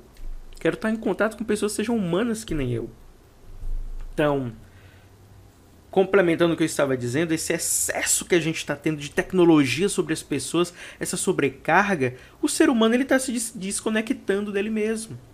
Ele está criando, está criando um, uma visão de mundo na cabeça dele. E aí, quando essa visão de mundo não corresponde às, às expectativas que ele estipulou, ele entra em crise ele entra em crise com ele mesmo, entra em crise com o mundo porque ele percebe que não é do jeito que ele imaginou ou que ele quer. Eu, pelo menos, enxergo assim. Qual a sua opinião? Cara, cara, obviamente, praticamente quase isso tudo que tu disse, cara. É, é muito, acho que é muito visível isso, sabe? É, quando você, por exemplo, você vai fazer um, um um lance entre amigos. Vamos, vamos sair. Aí chega, a galera senta na, mesa da pizzaria, todo mundo mexendo no celular. Foda-se. Nossa, cara, eu já ia conversa. Falar. Já, não tem, cara. É uma coisa, pô, velho, que triste. Acho que deve ser proibido trazer celular, mano. Fica uma coisa muito sem, tão sem graça, velho. Tão sem graça. Tão chato, aí chega na casa do amigo, é, chega na casa do amigo, é, pô, me dá senha do Wi-Fi. Aí o cara fica lá no celular. Cara, eu tenho uma teoria que é o seguinte: a pessoa saiu com os amigos, tirou foto do que ela tá fazendo com os amigos e postou no stories do Instagram ou do WhatsApp, ela não é feliz. Cara, pior do que isso. a minha teoria é essa, ela não é feliz e ela tá só aproveitando aquele momento pra fingir uma felicidade que ela não tem. É, exatamente, é, é verdade, isso aí, é verdade. É, eu não gosto, eu não tiro muita foto, cara. Eu, eu queria ser uma pessoa que co- compartilhasse meus momentos e tal. Eu tento, eu tento, eu não consigo, eu tento fazer isso, né? Tu vê, tu me acompanha, tu vê. De vez em quando eu tiro uma foto minha, é, uma foto do lugar que eu tô, tal. Não gravo vídeo. Eu queria fazer isso, eu queria gravar, falar, mas eu não consigo, eu não sei o que é isso. Não, mas, Mas- gra- mas gravar, falar pra, tipo, tipo um canal no YouTube? Não entendi. Não, é tipo gravar nos stories, gravar nos stories, Ah, postar, não, eu tô- não, não. Eu Velho, tô aqui lugar tal. Ainda bem que você não faz isso, porque eu acho isso muito fútil. Tipo assim, você vê, né? Quando eu tava utilizando o meu Instagram mesmo, eu só gravava quando era estritamente necessário. Tipo, a divulgação do meu livro, que foi o Contos e Versos de um Escritor Amador. E avisos mesmo de suma importância, né? Mas de resto, Você cara, uma cópia, não, né? não, não- é 10 reais, tá? Até hoje. 10 reais? Caralho, 10 reais mano. Porra, tá vendo aí? Eu Não. conheço o cara há Na- 8 na- anos. Na primeira tá semana. Deixa eu falar, seu É viado. Na primeira semana que eu lancei o, meu- o PDF do meu livro, foi 10 reais na primeira semana. Né, eu consegui vender 100 cópias, já deu mil conto. Consegui pagar Sério, cara? mil conto, velho, mil conto. Consegui pagar umas coisas e tal, já tava satisfeito. Falei, não, deixa de graça aí pra galera. Aí disponibilizei o link de graça, muita gente baixou, meu amigo. Muita gente baixou, muita gente mesmo, entendeu? Até hoje falando, pô, gostei muito, quando é que vem o próximo e não sei o que, o cara. Não sei, porque eu vou recomeçar do zero minha carreira como Cara, escritor, né? É... Sim, sim. Ma- deixa eu Mas, eu vou, eu- mas eu vou dar uma alfinetada aqui que você tá prestes a lançar um livro como escritor. Sema- Sim, é isso que eu ia falar. Semana Posso- passada eu tava divulgando do Joab Brandão e o da autora Thaís. Cara, adivinha quantos amigos meus compraram meu livro? Sete. Nenhum. Meu nome da sorte. Porra. Nenhum amigo meu comprou. E é porque eu divulguei no Instagram, divulguei no WhatsApp, mandei lá a transmissãozinha pra todo mundo, divulguei no Telegram, divulguei no Twitter. Nenhuma pessoa que eu conheço pessoalmente comprou meu livro. Mas 120 desconhecidos da internet compraram. Então, pra vocês que estão nos ouvindo que- neste momento, pra vocês Ele criou uns boot, galera. Criou uns boot. não, não, não, não. O que eu vou dizer é o seguinte: pra vocês que estão ouvindo a gente neste momento, que tem um amigo que escreve ou que lançou um livro e você não comprou o livro dele pra apoiar o trabalho dele, saiba que você é um hipócrita. Assim, é na moral foda. mesmo, você é um hipócrita. Porque como é que você tem coragem de olhar nos olhos da pessoa e dizer, pô, apoio Eu você, sou pobre, cara. apoio você, apoio o seu trabalho aí, gosto muito do que você faz, segue em frente. E você não tem coragem nem de, de, de, de ajudar o cara no trabalho dele. Isso é sacanagem, velho. Isso é sacanagem. Essa pessoa não Mano, te apoia de verdade. Desculpa, mano. Mano, desculpa. Eu nem sabia que tu tinha lançado um livro, velho. Tô sabendo agora. Sério mesmo, sério mesmo. Fábio Não, mas é claro que você não sabia, pô. Eu- Eu não sabia que tu tinha lançado um livro. E se eu soubesse, pra me comprar. Eita. Aí, problema Caralho. seu. Se você não tem 10 reais, É. você é um fudido. Ele- eu tenho, mano. Pô, É. eu Não, um cara. aqui. Os livros eu ganho, velho. Os livros, pra tu ter noção, eu ganho. Tem Não, um não, não, pera aí. Pensou aqui, Deixa eu só, es- deixa eu só explicar uma coisa aqui. Isso não é uma, uma, uma exposição de revolta, galera. É uma realidade. Eu sei. É É uma porque, realidade tipo, mesmo. eu conheço, eu tenho muitos amigos que eu conheci no Instagram, né? A maioria, obviamente, não conheço pessoalmente, mas considero como amigos pelas conversas que a gente tem, experiências que a gente troca. Que muitos deles são escritores. Tem lá os seus 20 mil, 30 mil seguidores, né? Divulgam seus trabalhos, produzem seus livros, mas no grupo que a gente conversa, eles mesmos falam: olha, nenhum familiar, nenhum amigo que eu conheço pessoalmente comprou. Quem comprou foi só gente da internet. Então isso é meio hipócrita, cara. Como é que eu vou chegar aqui pro Lenon? Pô, Lenon, apoia o teu trabalho, lança o livro do Eremita aí, aí chega no que vem, o Lenon lança o livro do Eremita e eu não compro. Que apoio é esse que eu tô dando pro trabalho dele? Pro talento dele? Nenhum. Então, não é só palavras, cara. A gente tem que agir, não é só palavras. Eu acho que é. Acho que nem, nem, nem comprar, mas também divulgar, né, pô? Às vezes as pessoas vê o trabalho do cara, não, não divulga. Ah, divulga um político, é foda, mano. Eu, pô, a galera divulgando política aqui nos stories. Então, cara. Que? Que? que isso, é muito foda. Enfim, é, eu ia te falar uma coisa aqui. Poxa, cara, acabei esquecendo. Era sobre. Ah, sim, sim, sim. Eu acho que. Vai lá, vai lá, vai lá. É sobre o lance de, de lançar livro. É, eu. É um sonho, cara, que eu tenho desde moleque. Lançar um livro. No meu curso de filosofia, eu aprendi que quando você tem um livro publicado, você se eterniza, né? Você fica eternizado.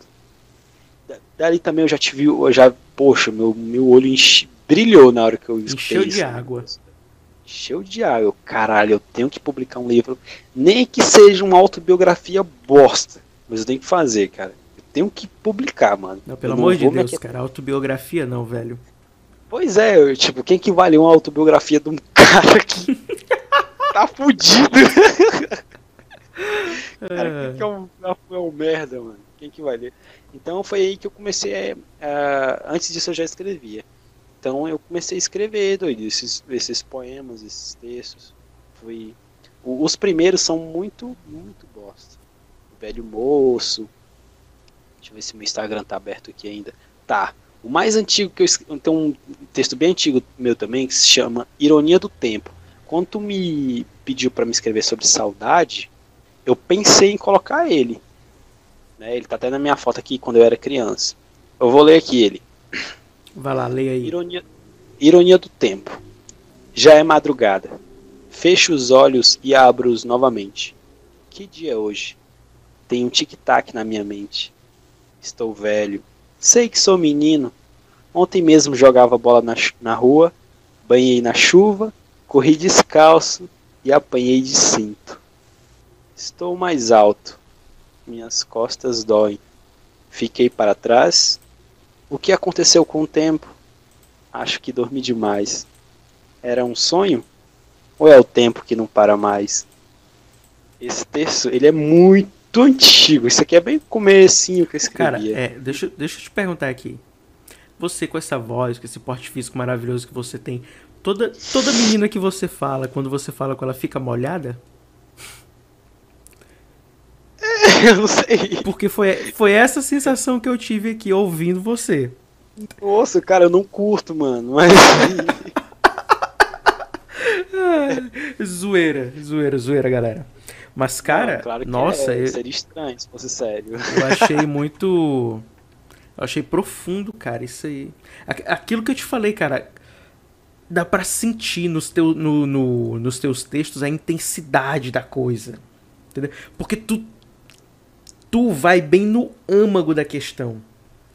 Tu pega, tu pega a essência da coisa, tu pega a essência da coisa, transforma num chicote esse chicote na tua mão vira uma caneta, tu escreve os textos e é a gente que pega a lapada. É sério, cara, é muito lindo isso que tu escreve. Tem uma, uma intensidade, uma profundidade sem tamanho. E já digo logo, eu quero meu livro autografado. Eita porra, eu, eu não. Ó, eu posso fazer, mas se você também fizer a mesma, né, cara? Vai me agradar, velho. Mandar o, Quero o seu livro também autografado, cara. Quero colecionar. Então, da hora. Colocar um banner lá, né, um de banner. platina. pra que esse banner estragar dinheiro com banner. Cara, Nada. olha, eu vou ler o outro texto aqui que você me mandou, O Amante da Morte, que eu já tava lendo aqui, mas porra... Você já tava lendo, né? Eu já Tem tava lendo. de primeira. Esse texto aqui, cara, eu vou te dar a definição. A definição dele é quando você pensa que está no fundo do poço e descobre que tem um buraco mais profundo embaixo. É que o buraco é mais embaixo. Mas mesmo assim, ele tem a mesma pegada dos teus outros textos. Tem uma intensidade muito forte. Eu acho isso muito bonito. Porque, como eu te falei, hoje em dia tem uma superficialidade tão grande nas redes sociais de gente que escreve tanto texto mas que tu não sente intensidade nenhuma naquilo que a pessoa escreve. E é muito bonito quando a gente encontra alguém assim que tem essa, essa matéria-prima em estado bruto. Entendeu? Que mostra. Coloca. É como se você tivesse uma ferida exposta, entendeu? E você coloca isso para as pessoas verem. Né? Caralho. Eu acho isso muito Caralho, bonito, velho. isso. Eu posso ler aqui? Se você quiser Nossa, falar alguma coisa antes. Deve. A rocha. Amante da morte. Eu sou amante da morte. Uma linda jovem de cabelos brancos que parava o tempo só para ver meus olhos, demonstrando afeto e ódio por uma vida incompreensível. Eu sou amante da morte. Ela me dizia que tudo era somente uma questão de tempo e que tudo passava em um simples sopro cósmico. Falávamos sobre amor verdadeiro e de quais signos nos pertenciam nos momentos em que não teríamos nenhum significado. Nos apaixonamos por contatos indiretos. Assim era nosso relacionamento. Eu sou amante da morte, um amor quase verdadeiro por um sentimento inesperado. Às vezes ela sentia ciúmes por não termos um contato físico e de vivermos em direções diferentes. Eu me sentia enjoado, não pela paixão que conduzia minhas máximas, e sim pela dor que a vida me proporcionava, e a morte era minha única solução. Ela nunca me falava sobre seu parceiro. Talvez ele não a amasse na mesma intensidade que eu. Indaguei-me sobre isso várias vezes, até chegar ao dia do juízo final. Cometi suicídio e meu julgamento foi uma farsa. O amor que acreditei ser verdadeiro me iludiu e foi direto para os braços do seu parceiro real. Agora que estou no mundo dos mortos, não tenho mais pesadelos e nem sequer o desejo de me apaixonar por algo que já tenho. Puta que pariu, cara. Esse final é muito louco, mano. Caralho. Puta que pariu, mano. Isso aqui é muito. Nossa senhora, cara. Nossa. Nossa senhora, não. Nossa senhora. Caraca, mano. Isso aqui é muito. Mano. Me explica. Eu, eu quero muito saber o que é que tu tava sentindo, o que é que tu tava pensando quando tu escreveu esse texto, velho. Tá, vamos lá, vamos lá. Eu vou tentar, velho. Tipo assim, nessa época eu ficava com a menina. Isso, esse, texto tem um ano. Tem um ano já. Um ano, um ano praticamente, que eu fiz ele. E nesse tempo eu tava me relacionando com uma guria que tinha acabado de sair de um noivado. né? E quando eu falo É- é uma que- jovem de cabelo. É quem eu tô pensando? Acho que não. Ah, Mas tá. enfim, quase certeza que não. É, é um- quando eu falo uma jovem de cabelos brancos, ela tinha umas mechas brancas no cabelo. Eu até falei pra ela assim, olha, eu escrevi essa parte pensando em ti, cara. Sinceramente. O resto, óbvio, foi criatividade. Te juro, nesse tempo eu tava vivendo uma época muito boa. Eu tava me relacionando com a pessoa, a gente tava saindo, ficando, e nada de desilusão. Então, como eu já escrevia muito sobre dores, né? Textos depressivos, isso ac- acabou sendo fácil para mim. Foi muito fácil. Então o restante foi somente criatividade. Tem outro texto meu que é o, o, marido da morte que eu escrevo, né? Ele é o príncipe do inferno, o marido da morte. Ele é um cara muito foda. Ele é um advogado espiritual. Ele é um, é um cara muito pica. Ah, Quando você chega no- no inferno, você já tem uma lápide dele lá enorme, né? E tem escrito o príncipe do inferno. Ele é um cara muito respeitado lá. Ele, ele, ele faz acordos, né?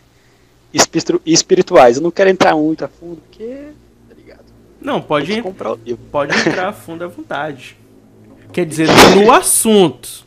Caraca, No assunto. caraca, isso ficou muito estranho. Vou ter que editar. Editor, me ajuda aí, editor. A fundo. Eita, mano. Tem um texto meu também, que eu não, não, é um, um poema chamado QI, né? Que foi um, uma, uma coisa que eu acabei sonhando, cara. Eu sonhei, que- eu sonhei que eu tava apresentando um, um seminário de filosofia, isso, recente, deixa eu ver que dia foi que eu terminei esse texto, foi no dia 2 do 10, então em outubro, recente. Caraca, 2 é... do 10, mano. 2 do 10, outubro. Eita. Eita, o que, que você tava fazendo 2 do 10, mano? Cara, outubro, outubro foi o mês que, que começou minha miséria. Mas conte sua história. Então, tá, então não deixa quieto. Então deixa quieto. Vamos aqui no Príncipe do Inferno. É... Eu vou ler esse texto, cara. Eu tô muito de boas hoje, eu não queria ler ele. Ele é bem grandinho. Vamos lá. Não, pode ler, fica à vontade. Não, não, eu, eu, quero, eu quero tua voz, o Franklin. Eu vou mandar pra Nossa, ti, cara. Nossa, momento broderagem aqui, viu, galera? Eu quero sua voz. Eu quero ouvir. No meu eu ouvido. Quero a sua voz. Mande aí, mande. O príncipe do inferno. Dar prosseguir. Esse cara é o marido da morte. Chegou aí, tô com a certeza. Não, chegou que aqui a internet é rápida, cara. É assim mesmo. O que, que você estava pensando e sentindo quando escreveu esse tá. texto? Tá. É em referência a alguma pessoa? Era relacionamento não, não, também? Não. Tem não, eu, isso já, não, não. Nesse texto eu já estava pensando mesmo na obra. E, assim, na, é, O Príncipe do Inferno, ele é mais um conto do que um poema, do que uma poesia. Sabe? Então tu vai perceber na hora que tu lê. E não, eu não estava pensando em ninguém, de forma alguma. E eu sei que tu já tá lendo ele. Então arrocha. Claro que eu tô lendo, né, velho? mas eu, que vai mas eu tava prestando atenção na no que você estava falando. Agora eu queria saber se texto ele tem relação com o anterior ou é independente? Não, é só para é um texto mais adi... mais à frente, só só vai justificar mesmo, mostrar alguma coisa. Mas não, ele não é continuação, ele não, não, não, não nada do que eu estava passando, só foi coisa que eu realmente criei. Tá, mas isso aqui foi mais na criatividade mesmo.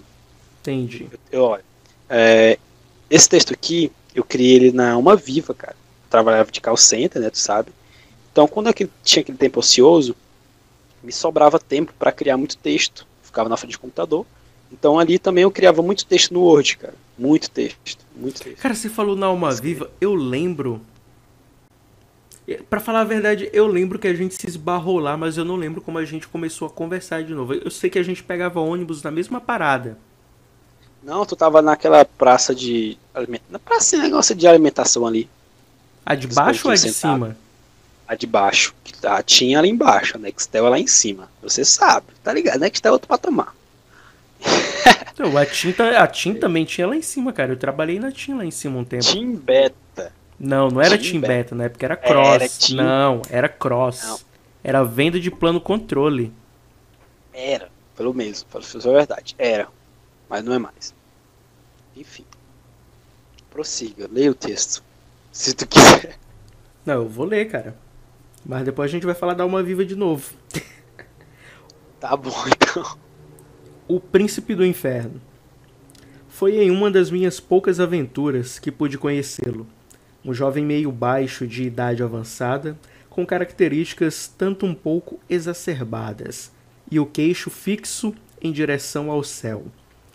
Lembro-me do dia em que nada era claro, principalmente as luzes, que se ofuscavam no clarão das chamas negras. Somente meu peito brilhava. Caraca, já gostei do cara. O cara tem um amateraço aqui, né? É, mano, tá ligado. Foi nas, Foi nas férias de setembro, eu lembro. Não lembro como, mas lembro-me de como sentia na presença de um ser tão intimidador.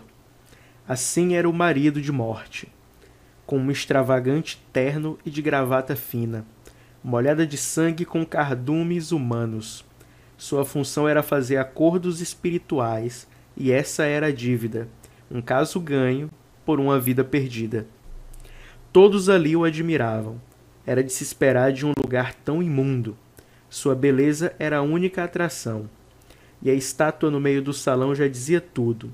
Na lápide escrita, o príncipe do inferno. Era de dar arrepios. Seu olhar otimista vidrava o céu em chamas. Acho que ele me reconheceu de vista, em um patamar meio estranho. Que dívida meu ego com o dele, que dividia meu ego com o dele. O equitativo ali não caberia e em passos constantemente alinhados, com os braços e ombros bem ajustados, veio na minha direção. Estendeu sua mão à minha, e com um gesto justo saudou hegemonicamente. O que te traz aqui nesse mundo, eremita? Já cansou de sua pobre vida?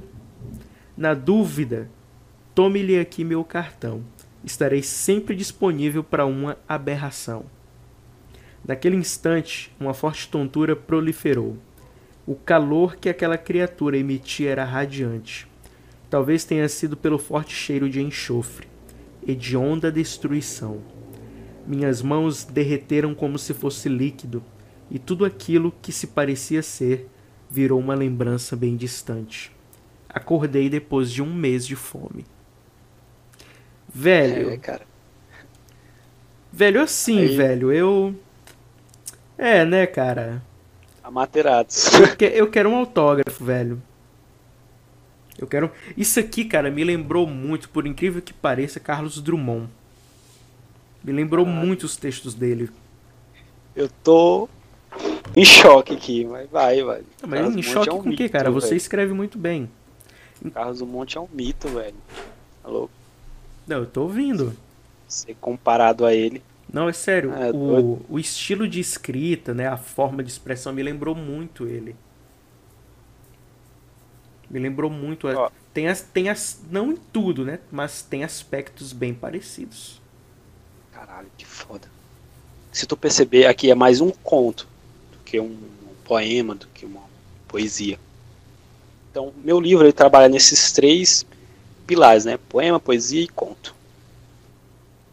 Ou pros vamos leigos, condições. pros leigos, você saberia diferenciar? Porque essa é uma coisa que as pessoas es- leem e escrevem até hoje e não sabem a diferença entre poema, poesia e conto. Você sabe a diferença?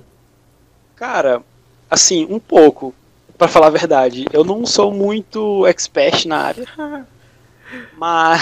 Já, já, já- mano? já era de se é, esperar, né? O cara, o cara fumava maconha com Rivotril, pô. Ô, mano, que isso, eu também estudava, velho. Ah, Eu era, era vida louca, mas também estudava bastante. E, cara, conto pra mim é um texto mais narrativo, né? Um texto de coisas bem fictícios, né? Por exemplo, no inferno. Isso pra mim é um conto. Ah, A poesia é um, seria um texto mais quer dizer, acho que poema seria um, um- um texto mais, mais lírico, né? Mais, mais é, rimativo. E é isso, cara. Já poesia, enfim, eu não, não, não lido muito bem. E é porque eu já fiz pesquisa, cara. Eu, eu corri atrás pra saber o que que eu escrevia. É sério, eu te juro. Eu olhava assim, cara, o que que eu escrevo? Aí eu olhava a diferença de poesia e de poema mas já ficou para trás. Eu nem perco, nem vou atrás disso, cara. Eu só escrevo mesmo e e você mesmo que sabe o que que é, mano. Mas diferente dos da, da- é, diferente da é que é maioria que só escreve, você tem talento, cara. Você tem talento, você tem muito talento. Não é pouco, é muito. ah, cara, que bom. Eu Hoje fico em muito di- feliz. Hoje em dia, as pessoas elas não querem buscar escrever né, da maneira que você Cara, escreve, de uma um maneira detalhe. construtiva. Elas querem fazer uma frase lacradora, jogar nas redes sociais e ter muito like. É isso que elas é, querem. é, é, é, é. E tipo assim, é, eu acho que eu tive muita referência boa. Sério mesmo. Algumas palavras se repetem muito no modo que eu, que eu escrevo. Mas assim, eu não sou um cara que lê muito, lê muita poesia. Então tal que eu conheço pessoas que leem bastante poemas, bastante poesias e, e não conseguem escrever. Não conseguem. Qual é- Eu acho que isso vai mais da, da prática mesmo. Sim, Já eu não, eu, eu não, eu não leio, eu antigamente eu lia muito, lia Mário Quintana, lia é, tem um Fernando Pessoa que, eu li também, que a minha amiga me deu. Muito Tinha bom. o, Alan Poe, né, o Edgar Allan Poe, Nossa, é um livro velho, eu sou muito fã do Alan Poe. Eu ganhei Alan o livro Poe, do Alan na Poe, verdade. Alan Poe, né? Alan de Poe. Eu ganhei esse, eu ganhei Tipo, esse livro Cê- cê- de melhor aluno. Só pra falar hoje em dia aqui, né? A, a- as galera tá muito naquela modinha, ah, Bukowski. Eu nem sei falar o nome desse cara. Né? Mas enfim, o Charles. Vamos chamar ele de Charles, né? Que é Charles Bukowski. Ou busca whisky. Pega o whisky ali pra mim. Bukowski. Bukowski. Bukowski. Mas enfim, a galera fala muito do Bukowski, né? Mas, cara, o Bukowski é modinha. Bota ele perto do Edgar Allan Poe, ele não é nada. Né? Para quem, é pra quem conhece o teor literário do Edgar Allan Poe, nossa, ele mastiga o Bukowski. Bukowski. Ou Buscowski. Um, o corvo, o corvo só, somente o corvo. É. Muito foda. Melhor, pra mim, minha, minha obra literária predileta até hoje. O Corvo. Sério, mano? Sério. O Corvo. Muito cara, lindo, cara. É, muito lindo. Eu, eu, eu ganhei esse, eu tive a honra de ganhar esse livro de olha, eu melhor aluno. Caralho, imagine um livro Caraca. dessa. Não. tu falou melhor aluno, eu tô imaginando o pior. Porque se o melhor era você, caraca. Cara, Ai. mano, mas assim, é, pra quem não sabe, eu reprovei no segundo ano. Eu era muito bagunceiro, os professores me odiavam. E eu reprovei no segundo ano, né? E aí eu repeti e eu coloquei na minha cabeça. Porque, cara, foi muito triste pra mim ver meus amigos indo pro terceiro ano. né? Já sabendo que seria o último ano deles ali. E que eu queria, ia ter que ficar mais um ano naque- na escola. Cara, doeu pra caralho. Então eu coloquei na minha cabeça, cara, eu vou ser o melhor. Eu não posso ser o melhor, cara, mas eu vou passar direto em todas as disciplinas. Até porque eu já vi a maioria, então eu vou vou fazer amizade com os professores. Cara, isso tudo eu criei na minha cabeça. E tudo deu certo, cara. Engraçado, tudo. Eu acabei me tornando o melhor aluno da sala. É, é, eu recebi salva de palmas da, da coordenadora. Foi incrível, cara. Foi incrível. Como é que você recebeu a salva de palmas da coordenadora se ela é só uma? Exa não, é porque ela chegou lá na sala. Ela, gente, galera, é, vamos dar salva de palmas pro Lennon, porque ele teve ótimas notas, é um aluno que realmente desenvolveu muito. E eu era, cara, eu era muito chato e bagunceiro. Eu era muito, muito mesmo, muito, muito. Os professores me odiavam. Tão tal que a professora que mais me odiava foi a que me deu o livro, do Edgar. Né, de, de- no dia do estudante. Ela chamou lá meu nome, Lenô, pega, meu filho, esse livro aqui é pra você. Caralho, eu, eu fiquei muito emocionado, mano, tem como não. Foi, foi, pra mim foi top, Oh. cara, foi muito bom, cara. Foi muito, foi muito bom é, ter esse reconhecimento e eu acho que vai mais da pessoa mesmo. Aí no terceiro ano, eu fui também eleito de novo melhor aluno, só que sozinho. E nesse dia eu tava cagando, doido. Eu, eu, eu lembro que ia ter um desfile da, de, de, de Miss lá da escola, né? E aí a gente tinha sido liberado, cara. Quem quiser ir embora vai. Eu fui, né? Vai- Vai-me embora. O que, que eu vou ficar aqui vendo desfile de mulher, mano? Vai pra casa. Aí eu cheguei em casa cagando e a minha amiga Mariana mandou uma mensagem. Leno, cadê tu? Eu, rapaz, eu tô aqui no banheiro aqui de casa. Rapaz, acabaram de chamar teu nome aqui e pegar tu. rapaz, não, não. Eu tô cagando. Aí ela, pô, velho. Aí no outro dia eu fui lá na direção, atrás do meu prêmio, assim, cadê meu livro? Aí me deram um livro lá do Capirongo. Eu nem li esse livro, eu dei pra um amigo meu. O cara nem, Pois é, mas nem. nem ligava. Mas o primeiro pra mim foi, foi mais especial. Foi, foi emocionante. Eu gostei.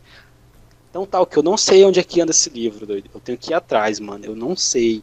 Pra mim que eu tinha emprestado pra, minha na, pra uma amiga minha na faculdade. Mas não, não emprestei. Você tá falando Eu do, desse- Capirongo ou do Corvo, do, do, do Alan Poe? Corvo, do Alan Poe, cara. Esse livro que eu ganhei, ele ele não é um- o Corvo, né? Porque o Corvo é um conto. Ele é um livro que conta a história dele antes dele morrer. Pra quem não sabe, a morte dele até hoje é um mistério. Ninguém sabe como foi que ele morreu. Exactly, my friend. Oh, that's cool. Pois é. Mano, Que é o seu e... Não, só o seu mesmo. Não, é o seu mesmo que você falou aí. Oh, that's cool. é, Que legal. é. que isso. Isso em inglês aí. É, enfim. Se fazendo de doido. Não, eu sempre fui doido. Cara, e tipo assim, eu gostei muito da. da... Tipo, a gente se reencontrou lá na Alma Viva, né? Isso, galera, depois de anos e anos sem a gente trocar nenhuma mensagem. Mas, tipo, de cara a gente percebeu, pelo menos eu percebi a, o crescimento, né? A maturidade no Lennon. Frank, Frank tava com a camisa do Batman, cara. E gente, eu tenho essa camisa até hoje. E. Assim, qual o problema de usar uma camisa do Batman? Não entendi. Nada, você é a justiça. Oh, quem dera. Se fosse justiça, esse país não seria uma merda. Mas enfim. Franklin, Oi. vamos a mais uma pausa?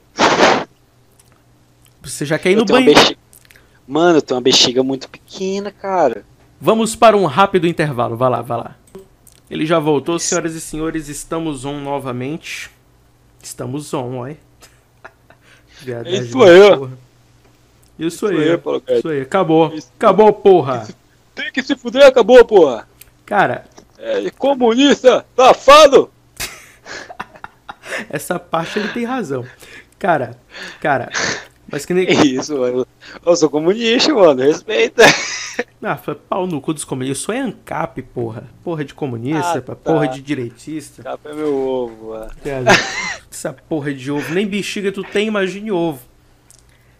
Não, cara, Tá é zoeira. Eu não, eu não sou um extremista, entendeu? Falou ejaculação precoce. Ah, eu demoro horas pra gozar. Eu só gosto quando pedem, velho. Cara, É diferente. cara, Desculpa, mano. Tô em outro patamar. Foi mal, mano. que, pat- que patamar é esse? O negócio de só goza. Eu gosto quando eu quero, Que porra. É que nem o patamar do príncipe. Eu divido o seu ego com o meu. É, No caso, você o divide o seu cu comigo, né? É, não, não, Não, rola, você divide seu cu comigo, então. Que isso. Cara, eu tava falando aqui da. Assim, na hora que a gente se reencontrou na Alma Viva, né? Eu percebi a- o crescimento que você teve. E você optou pela escrita, mas assim, eu sempre vi, desde que, desde que conheci você na época do ensino médio, uma veia artística. Naquela época você fazia parte de um canal no YouTube com uns é, amigos é seus. verdade. Eu nem lembro o nome do canal, mas fala um Mas- pouco dessa história pro pessoal aí. Não tinha nada Sim, de normal eu- naquela porra, cara. Nada. Você chamava, chamava os normais. Eu sinto muita saudade de. Até hoje tem galera que pergunta, pô, cadê os vídeos e tal. Eu lembro que naquela época foi um pouco estourado. A gente chegou a 30, mais de 30 mil é, inscritos? A gente tinha mais de um milhão de views no canal. Caraca, Sério? vocês chegaram a um milhão de views, velho. Mais de um milhão, sim, sim. Só um vídeo que o Antônio Carlos, que era o cabeça, tinha postado, tinha 500 mil visualizações. Só um vídeo Porra, e, e ele o- postou solo. e o que, que aconteceu com esse, com esse potencial todo que vocês tinham? Cara, acabou que, tipo assim, era um quarteto, né, velho? Era eu, o Antônio Carlos. Começou primeiro o Antônio Carlos tal, mas depois uniu eu, o Antônio Carlos, e os dois irmãos gêmeos, né, que era o Pedro e o Paulo. Pedro e Paulo acabaram. Primeiro foi o Paulo, que saiu porque queria estudar, estava focado em Enem, faculdade e tal. Depois foi, foi o Pedro, que saiu, e ficou só eu Antônio Carlos. Só que depois o Pedro ele pediu para tirar os vídeos de ar, porque ele ia trabalhar numa empresa séria e tal, e queria que tirasse a imagem dele, né, para não ser prejudicado na empresa de, de corretora, que ele acha que trabalha até hoje. E o aí, no- o nome cara, é putinha de mercado que se chama, tá? Quando você faz isso. Mano, enfim, não, é eu que tô falando isso, tá? Mas se, se você entende assim. É, e aí, ontem em casa, chegamos na conversa, vamos, é, Lenon, vamos dar um, ele chamar de Lenon. Lenon, vamos dar um tempo tal. Aí eu, tá bom, cara, vamos, porque tá. Aí ele, cara, eu tô pensando em, em começar tudo de novo tal, criar um perfil, porque naquele tempo eu lembro, cara, que eu tinha um perfil de Facebook, eu não tenho mais, eu apaguei. Eu tinha um perfil de Facebook que eu não conseguia ficar online. Era uma mensagem atrás da outra. Cara, era muito chato, muito chato. A galera, tem vídeo, vai ter vídeo novo. Pô, velho. Sério, eu te juro, eu, eu apaguei esse Facebook. Você não, eu me aguen- arrependo. não aguentou a vida de influencer.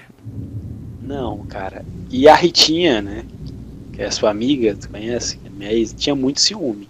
Ela ligava pra mim quando a mina comentava na foto. Olha o nível. Era muito exagerado também. Muito mesmo. Não façam isso. E aí, é, meio que deixou pra trás. Até hoje tem galera que me conhece, não sabe que eu já fui youtuber.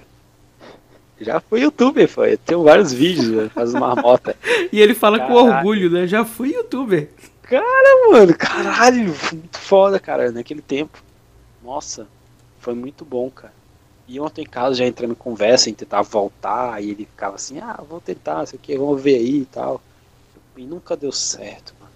Pelo menos eu e ele. E aí, não sei o que foi que deu, teve um vídeo que abriu também. Tem um vídeo lá que foi. Ele bloqueou todos os vídeos. Ele, o canal ele existe, só que tá bloqueado todos os vídeos. Todos os vídeos estão bloqueados. O canal, se não me engano, tá com 31. Na época que parou tudo, tava com 33. 33 mil inscritos. É muito, cara. Se a gente tivesse continuado até hoje, estaria mais de 100 mil inscritos já. Cara, estaria, e- estaria com a placa. mas me explica por que. É, qual era o tipo de conteúdo que vocês produziam? Era humorístico. A gente trabalhava muito com sketches, sabe? A gente fazia praticamente. Monta em Casa era o cabeça. Praticamente ele fazia quase tudo. Eu só fazia as marmotagens. E assim, a gente trabalhava muito com sketch, dia a dia, tipo, tipos de, de relacionamento, tipos de homens, tipos de mulheres, Era tipo tipos de. então. Perfeito. Isso mesmo. Era tipo chafurdaria. Então a gente trabalhava com, com sketch, né? É, é, a gente falava tudo sobre um, tudo um pouco, cara, tudo. Mas mais com encenação. Era um, era um conteúdo mais humorístico e mais infantil. Até porque a maioria dos nossos, nossos inscritos eram crianças. Por isso que a gente não xingava, a gente não fazia palavrão. Vocês não davam de Felipe Neto, né? Olha, pega, pega o cartão da Neto. mãe de vocês, faz a inscrição no canal. Exato, era tudo bem calculado, cara. Era tudo bem calculado mesmo. E eu, de- eu, eu devo toda essa honra e esse mérito ao, ao Tony, Tony. Tô em casa, meu brother. Um abraço pra esse cuzão. Cara, muito, muito. Pô, mano, eu, eu tenho uma consciência pesada quando tô em casa. Eu, eu, eu queimei um celular dele, velho. Um iPhone 10, velho. Cara, eu, eu empurrei ele na piscina. Eu empurrei ele na piscina, cara. Ele tava com o celular no bolso, chapado. Porra, velho. Ixi, Foi- Fiquei triste esse dia, mano. ainda bem. Mas ele, cara. Mas ainda bem que ele não. Eu acho que ele não tá pistola comigo até hoje. Eu acho, mano. Antônio Carlos, você está pistola com o Lenon? Se sim, envie uma mensagem pro nosso e-mail com o número 1. E se não, envie uma mensagem pro nosso e-mail com o número 1. Caraca, olha o trovão que tá dando aqui. Que delícia de chuva que vem por aí. Isso foi um trovão em Teresina. Isso foi um caralho. trovão, cara. Pra você ter noção, Naquela hora. 2020 tá um ano tão estranho que novembro, em pleno BROBRO, tá chovendo em Teresina. Verdade. E... Naquela hora que a gente começou, tava chovendo aqui no Goiás. Ah, sim. E chuva é um. Eu gostava muito de chuva antes, mas agora eu não gosto mais. Eu não gosto mais de chuva. Cara, Eu também não, cara. Eu acho, assim, eu gosto quando é pra você estar em casa, tipo, um final de semana e tal. Mas quando é pra você sair. Não, meu motivo Nossa, é outro. Eu não chato. gosto porque me lembra ela. Ah, aí, aí você lembra, que- lembra minha amada, então eu tô tentando superar isso aí. Tu, tu- vai numa loja de construção, tu compra uma serrinha, uma serrinha amarela. Acho que ela é. Não é 5 reais, tu compra uma serrinha. Aí eu vou serrar começa a minha mão. Não, o seu chifre. Tu serra ele e pronto, cara. Mas eu não tive era. chifre, cara. Não fala isso. Aí já. Então já é outra coisa, então. Isso, foi outra situação. Não foi nada disso. Não, Cara, não, é- não ju isso aí você tá julgando o caráter dela. Eu não vou admitir isso aqui, seu seu branquelo. É, eu, eu tô só falando, mas se você, você acha que é. Não, cara. É, não foi nada disso não, entendeu? Foram questões mesmo. Nossa, Tu, tu já assistiu o Videomake? já. Tem o, o, o, o Madara lá, que é o óbito, né? Que ele fala, supera! Pois é. Ô, cara, Supera. você fica aí na sua, tá bom? você fica na sua, caladinho, tá bom? Vou, vou fazer o podcast mudo agora. Hum? É, ô Frank, eu te mandei mais um texto aqui, Cara, queria que ele. Judas, já, tô, Ele- já tô abrindo aqui. Judas. É, ele fala sobre aquele que a gente estava falando no começo, depressão. Então, é outro texto também parecido com a Mancha da Morte, tipo, o cara foi iludido da morte, agora é a, de- a verdadeira depressão. Ô, Lennon, deixa eu te perguntar. E relacionamento, cara? Você passou aí pela Universidade Federal, você passou pela Alma Viva, você tá agora na fronteira de Goiás com o Distrito Federal, Brasília. E os relacionamentos, como é que estão? Você tá, você tá comendo muita pepeca? Como é que tá a sua vida sexual? Como é que tá? e aí? Mano, quando eu. che- Ah, oxe, meu Deus do céu. Mano, Você quando falou eu que cheguei podia aqui- perguntar, eu tô perguntando, ué. Ah, é verdade, é verdade. Mano, quando eu cheguei aqui, eu me relacionei só com duas meninas só. Mentira. Até. É, é verdade. É sério, é sério. E eu tô num momento em que eu tô prezando não me envolver com ninguém. Porque eu tô com uns projetos. Acho que eu já até te falei isso. Tô com uns projetos futuros de. Enfim. É, e eu acho que eu tô, eu tô muito vidrado nisso. Então não prefiro me envolver com ninguém. Porque isso pode acabar me afetando. Do jeito que eu sou muito intenso nos relacionamentos. Sou muito intenso, cara. Uma Ave Maria. Eu não sou de mergulhar em, em piscina rasa. Acho que as, as meninas que já Nossa, ficaram comigo cara. cans- cansaram de ouvir isso. Você Eu, desculpa. eu falo isso. desculpa o que eu vou dizer, mas essa frase é tão frase de puta de, de Instagram, cara. Pois Aí é, eu não cara. vou mergulhar em piscina rasa. Mas a mina tá lá no Instagram mostrando foto do rabo com o biquíni enfiado no cu até o talo. Dizer, Ai, o que, que vocês acharam do meu cabelo? Ah, minha filha, pelo amor de Deus. Pelo amor de... Isso, isso você não vai ver eu fazendo. Eu não sei. Mas enfim, Vai que mano. de repente É. o Lennon vira um travesti aí e tal. Aí eu não tava aqui não, é. Eu tava. Eu tava em, sei lá, na Europa. Não- Nossa, mas você, você vai pra Europa pra gostosa. virar travesti? Que isso? Eu viraria travesti, estaria morando na Europa com um boy magia muito top. Uau. Bem que lá na Europa eles gostam disso mesmo, né? Exato. Exato. Então, eu tava enrolando aqui com esses assuntos besta e idiota aqui enquanto lia seu outro texto, Judas, na mesma pegada dos outros. Mas, Sempre a cara, mesma pegada. cara, ma- mas um relacionamento eu realmente queria saber. Assim, nos seus relacionamentos, o que foi que vo- o que foi que que ajudou você a crescer como pessoa? O que foi que você aprendeu, as suas experiências como ser humano, como pessoa, ao se Cara- relacionar com outro ser humano, com outra pessoa? O que foi que você aprendeu? Cara, eu, é, são os momentos difíceis, né? Eu acho que a gente aprende muito. Principalmente nos momentos muito difíceis da vida. Se você não tiver. não souber tirar um proveito daquilo, é como diz aquela frase muito antiga em que tu vê em todo filme clichê. Se a vida te, te der limões, faça limonada. Cara, isso é o básico, cara. Isso é, é verdade, cara. Realmente. Se tu tá passando por uma situação muito difícil, tenta ao máximo possível tirar um proveito daquilo pra tua vida. Sério, o mínimo que, que seja, você vai conseguir. Entendeu? Então, eu passei por vários aperrengues, muitos aperrengues, sério. Eu morei sozinho, eu tinha dia que eu não tinha o que comer, eu, eu almoçava, eh, jantava, eu faço pra todo mundo. Almoçava, jantava e tomava café, cuscuz, que era o que eu tinha. Massa de milho, fazia cuscuz. é. E era feliz, pô, e fazia na maior felicidade do mundo entendeu? É, já tive minha casa invadida também. Assim, foi uma história muito foda. Roubaram Assim, tudo seu. Nem tudo, porque eu morava numa casa tão simples que não tinha nada. O que, que o cara ia levar? Então, É, eles vão levar pô, seu cara, cuscuz, pô. É, aí, aí se fosse. é, não. Incrível que parece não levaram. Se tivesse levado, aí ele tava fudido, esse cara. Mas esse cara, depois de um tempo, ele morreu. Mataram ele. Não sei porquê. Enfim. Não, por que será que mataram ele, né? Por que, que será, Que hein? será? Esse- O, cara foi, o cara foi invadir a casa de um Shelby, mano. O que, que ele queria? Ah, vai tomar Enfim. no cu com essa porra de Shelby. Até você. Qual é a porra de... Essa série é horrível, cara. Meu Deus. É não. Como é que a galera É gosta de uma coisa tão Não. mal produzida assim? Hum. Aí você falou tudo errado. Não, é, Mal a, produzido. a série é horrível, cara. A série é horrível. A série quer ter uma pegada de poderoso chefão e o máximo que ela consegue é da Pantera Cor-de-Rosa. Assim, ela é um. É, ó, eu vou falar assim, da, da minha perspectiva. Ela é um. Ela chega a ser, depois de um tempo até diante. Eu só assisti até a quarta temporada. Porque depois eu não aguentei mais assistir.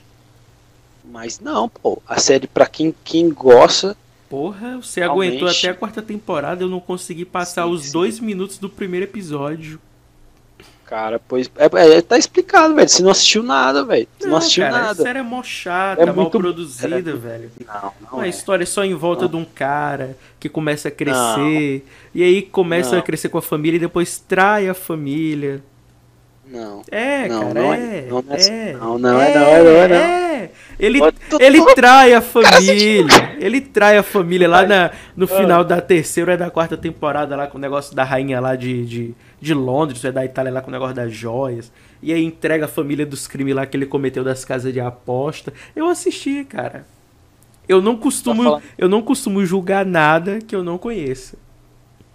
Pois, mano, você tá falando com um cara que assistiu a quarta temporada, mano. Você assistiu só o primeiro episódio. Não, não, não. não. A, série é ruim, aceite, a série é ruim. Não é, velho. Eu, eu, muito pelo contrário, assim, eu, eu não gosto dos filmes da Netflix. É uma bosta. Eu acho uma bosta. Assim E como Peak? Blinders. Peak Blinders é uma Assim bosta. como a maioria das séries que a Netflix produz. Porém, a Peak Blinders eu achei muito boa, cara. Muito, muito Ah. boa mesmo. Não, você me desculpa. Não terminei mais porque Eu- ficou tediante. Você, você me desculpa, eu vou ter que Mas- discordar de você. Não, não é boa. Olha, as únicas Bem, coisas cara. boas que tem na Netflix são coisas que a Netflix não fez. Paul Jack Horseman, Rick and Morty, Black Mirror. É, e se for levar a questão de roteiro, os filmes de hoje em dia estão uma bosta. Né, isso eu não, é Os nem, filmes antigamente. não é nem só o roteiro, cara. É, é a produção em si. Porque uma, uma, você falou dos filmes de antigamente, só pra complementar o que você vai falar, que eu vou. Eu quero te ouvir também, né? Mas isso a gente pode. Como você é um cara que joga também, mesmos jogos que eu, né? A gente tem algumas similaridades. Mas a- até os jogos hoje em dia são chato, cara. Os jogos de hoje em dia, pô, um amigo meu tava me mostrando, ah, não sei o que, PlayStation 4, PlayStation 5, eu vendo lá os jogos. Eu, É mó mesmo, chato do caralho. Aquele... Você acha que eu vou pagar Você mandou um- 5 mil reais num console, sendo que eu posso ter a mesma jogabilidade de um jogo que ele tem no meu computador? Seu no cu, PC. né? E a No- mesma visão. Os filmes de antigamente, os jogos de antigamente tinham menos Exato. tecnologia e tinha mais qualidade. Eram muito melhores. Cara, o que eu tenho. O que eu jogo de emulador, eu sou um cara apaixonado pela Nintendo. Nossa. Eu amo. De eu amo de coração a Nintendo, velho. Todo jogo SNES, cara, eu amo. Mario World, Ultimate Mortal Kombat, Mario Cara, Kart, outro- Mario Kart, é. Acho que é Castela. Castlevania. Castlevania. Cara, esse jogo é muito massa, cara. É Demons. Demons. Acho que é Demon Demons. Crest, Demon Crash, caralho, esse Dungeons jogo é and muito Dragons, Final Fantasy, Final Fight, Final- The King Cara, of eu sou- Fighters, esse é do PS1. Cara, The King, The King of Fighters, se eu não me engano, é um RPG. Não, The, É, é um RPG. não, né? The King Não, of não. Fighters é, é de luta mesmo. Inclusive, Ah, inclusive, eu não sei se você percebeu, mas tipo, tá vindo uma nova onda agora, né? Eu já percebi isso desde do, do ano passado. Que o que, que eles estão fazendo? Eles estão pegando os jogos antigos e estão lançando como jogos novos pra mobile, né? Que, que, é- Mobile. que é para celular e algum, alguns pra computador e não conseguem atingir a mesma gama de fãs, de consumidores que tinham antigamente, porque é tudo mal produzido. Então não adianta você pegar um- e dar uma nova roupagem se o conteúdo que tu oferece é ruim. Não Verdade, adianta, cara. O- Eu acho que todos os jogos, até o PS2, cara, foram tudo bem feito. cara. Até o Isso. PlayStation 2. O PlayStation No, 2. no, no PlayStation é um 3, deus. no, te- no PlayStation, PlayStation 3, 3 é um a única, o único jogo que se salva, na minha opinião, é Deus da Guerra. Deus da Guerra e o remake e o remake que o foi remake. lançado do, do Final Fantasy VII. Só isso. Porque o resto, grande merda que tem ali. Verdade pura, mano. Mano, é, O Play- PlayStation 2, ele foi um deus. Ele é um deus, cara. Ele é um deus de todos os consoles. Ele é um marco. Ele é tipo o Sócrates na filosofia. E Jesus Cristo. Cara, isso. da cara. região. E, O ti- PlayStation 2 é isso, cara. cara, Não tem e, como. E tipo, eu não sei se você lembra, né? Porque quando, eu quando eu te conheci, em 2013 aqui em casa, meu pai já tinha separado da minha mãe, etc e tal, né? Mas enfim, Eu aqui, aqui em casa era uma locadora de videogame, né? É sério? Aqui em casa era uma locadora de videogame. Eu acho que você lembra. Meu quarto mudou um pouco Não. agora, tá todo preto, né? Mas tipo, onde era meu Porque quarto. tu já tinha um tem- quartinho só teu mesmo. Isso. Onde tem aquela paredezinha do canto, na verdade não tinha parede, era um terraço enorme. As TVs ficavam do lado da parede direita, né, e tal, com os consoles de videogame. Na outra parede, que era a esquerda, na parte de cima ficava colada as capas do CD e a lista de jogos do Nintendo e os valores, né, de uma hora, meia hora e por aí vai. Derrubasse o controle no chão. Derrubasse o controle que- no chão, etc. Não, isso aí aqui não tinha. A gente não. Até, até hoje em dia, pra tu ver, tem tanta regra pra pessoa ir num lugar jogar um jogo que. Nossa. Mas, tipo, que nem a gente tava falando, a qualidade dos jogos antigamente nem se compara com as de hoje, velho. Hoje, Verdade. hoje mesmo eu tava jogando um jogo do PS1 da época, né? Na, na época eu não jogava esse jogo, comecei a jogar agora, mas meu pai, meu pai jogava muito ele, que era Chrono Cross, e eu comecei a jogar esse jogo já depois de, de cresci também, né? Acho que tá com uns 5 anos que eu comecei a jogar Chrono Cross e todo ano eu jogo Chrono Cross.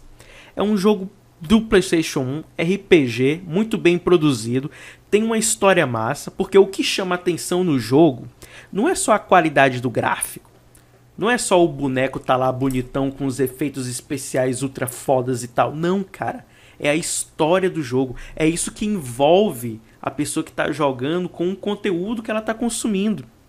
Porque ela quer se envolver, né? Ela quer se sentir parte junto com os personagens. Sim, sim. Com E certeza. os jogos de hoje em dia, infelizmente, não oferecem isso. Né? Até mesmo no, no LoLzinho, né? Que eu, eu jogo com alguns amigos, mas eu jogo pra me divertir, cara. Porque eu vou te dizer, que nem eu te, que nem eu te falei na, naqueles 30 primeiros minutos de conversa, LoL é um jogo altamente estressante e tóxico. E tóxico. Pra você ter noção, pra mim, pra que eu, Franklin, consiga jogar concentrado, eu desativo o chat. Isso, É, tem que desativar. e só jogo em cal com, Cara. com meus amigos, porque senão É, não dá. no me- Esse mesmo jeito é no CSGO, no Counter-Strike. Eu, eu jogo. Eu jogava, né? Eu, é, esses dias eu não tô jogando por, por conta do meu fone, que meu computador meio que queimou aqui e eu tenho que comprar uma placa de áudio pra mim. Mas a galera é assim. é, se você estiver jogando bem, eles começam a te chutar mesmo. É E xingar, você tem que é. mutar. E você tem que mutar. Tem que mutar. Depois que eu muto, eu consigo, consigo jogar de boas, consigo até virar o jogo tal. Porque, tipo assim, a- às vezes não conseguem perceber que não é todo mundo que tem um FPS bom, que tem uma qualidade boa pra jogar. E já começam a criticar e falar merda. O cara é o quê? O cara é um águia da vida, aí ele vai lá pro prata. Faz uma conta é, secundária pra jogar no prata e fica criticando os caras. O Famoso, cara joga de famoso Smurf, né? É o Smurf, cara. O Smurf, filha da mãe, cara. Ele joga conta secundária e fica falando mal dos caras. Cara, eu tenho um nojo desses caras. O cara que é um Smurf, ele é um fudido na vida, que não consegue jogar na patente dele, não consegue mais subir, e vai pra uma patente mais baixa pra ficar criticando. E eu não, cara. Eu, eu jogo mesmo pra zoeira, pra esporte mesmo. Só pra Esse passar o tempo, aí- né? É, pra passar o tempo, jogo com meus amigos e tal. E se o cara tirar onda de mim, cara, eu dou a meto ali a facada, mano. eu mato mesmo. Eu já fui banido, eu já, fui- já peguei ban aqui que só, só pra matar, só de matar os caras. Eu mato mesmo. Aí tá Aí o que eu certo. comecei a fazer? Aí eu comecei a. Não, velho, eu comecei a mutar. Porque tem como mutar, né? Muto, pronto. Depois que eu muto, eu consigo jogar de boas. Deixa o cara lá chegando lá, não sei o que que ele tá falando, enfim. Não, Eu já, no LoLzinho eu já entro mutado já. O, o chat, tanto do inimigo quanto do meu time, tá desabilitado. Os o Lucas e o Jonas que jogam comigo já sabem. Se quiser falar alguma coisa comigo, é na cal. E até entre nós três, às vezes, tem desentendimento. Cara, Exatamente. O pior que no, Porque no Counter-Strike tenho- é a cal que Isso. tá, tá infec- infectada. É a cal. O cara liga, ou o cara ativa e fica falando merda no teu ouvido. Cara, não tem como, pô. É muito chato, doido. O cara não consegue jogar, não. Não tem como. E, e é uma coisa, por- porque eu tenho uma visão de jogo, tu tem outra, fulano tem outra, e a gente tenta conciliar, cara. E nem sempre todo mundo tá certo. Cara, tu não sabe o quanto eu odeio gente que quer estar certo o tempo todo. É. E eu odeio porque eu já fui assim. E eu sei o quanto a gente é escroto quando quer ter sempre a razão. Você não Tu já foi. você não quer ver o lado do outro, velho. Você, você só quer estar certo para que as pessoas sigam você até no erro. E não é assim. Não, já fui, já fui. É, eu lembro, pô. Eu lembro que você era mesmo naquele tempo. É bem radical. Hoje em dia não. Hoje em dia eu tô É. mais flexível. De boas. É, é, Não, não também- apenas em questão do jogo, mas em questões gerais, cara, né? Gerais, geral eu lembro, eu lembro. A Rita falava muito disso. Pô, o Franklin, só que é, é o Inushi, é, o, é que você é um deus, o quê? Tá, tá, tá, Ah, mas tá. com... Eu não sei se ela ouviu, mas convenhamos. Pô, é burra pra caralho, velho. Meu Deus do céu. com Não, mas é, Com todo respeito, é- né, mas... Tinha, não, ela pedia porra. ajuda nas matérias, eu explicava 100 vezes o negócio. E ela não entendia Sério? a porra do negócio. Aí não tem como não ficar puto, velho. Pelo amor de Deus. Mas realmente. é é, porque tu nem ia pra escola. Não, não ia.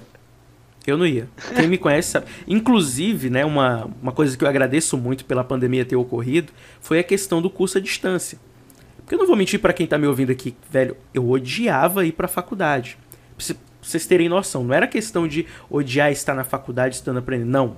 Eu odeio as companhias da faculdade. Olha, universidade e faculdade são os melhores lugares para quem quer se tornar alguém na vida.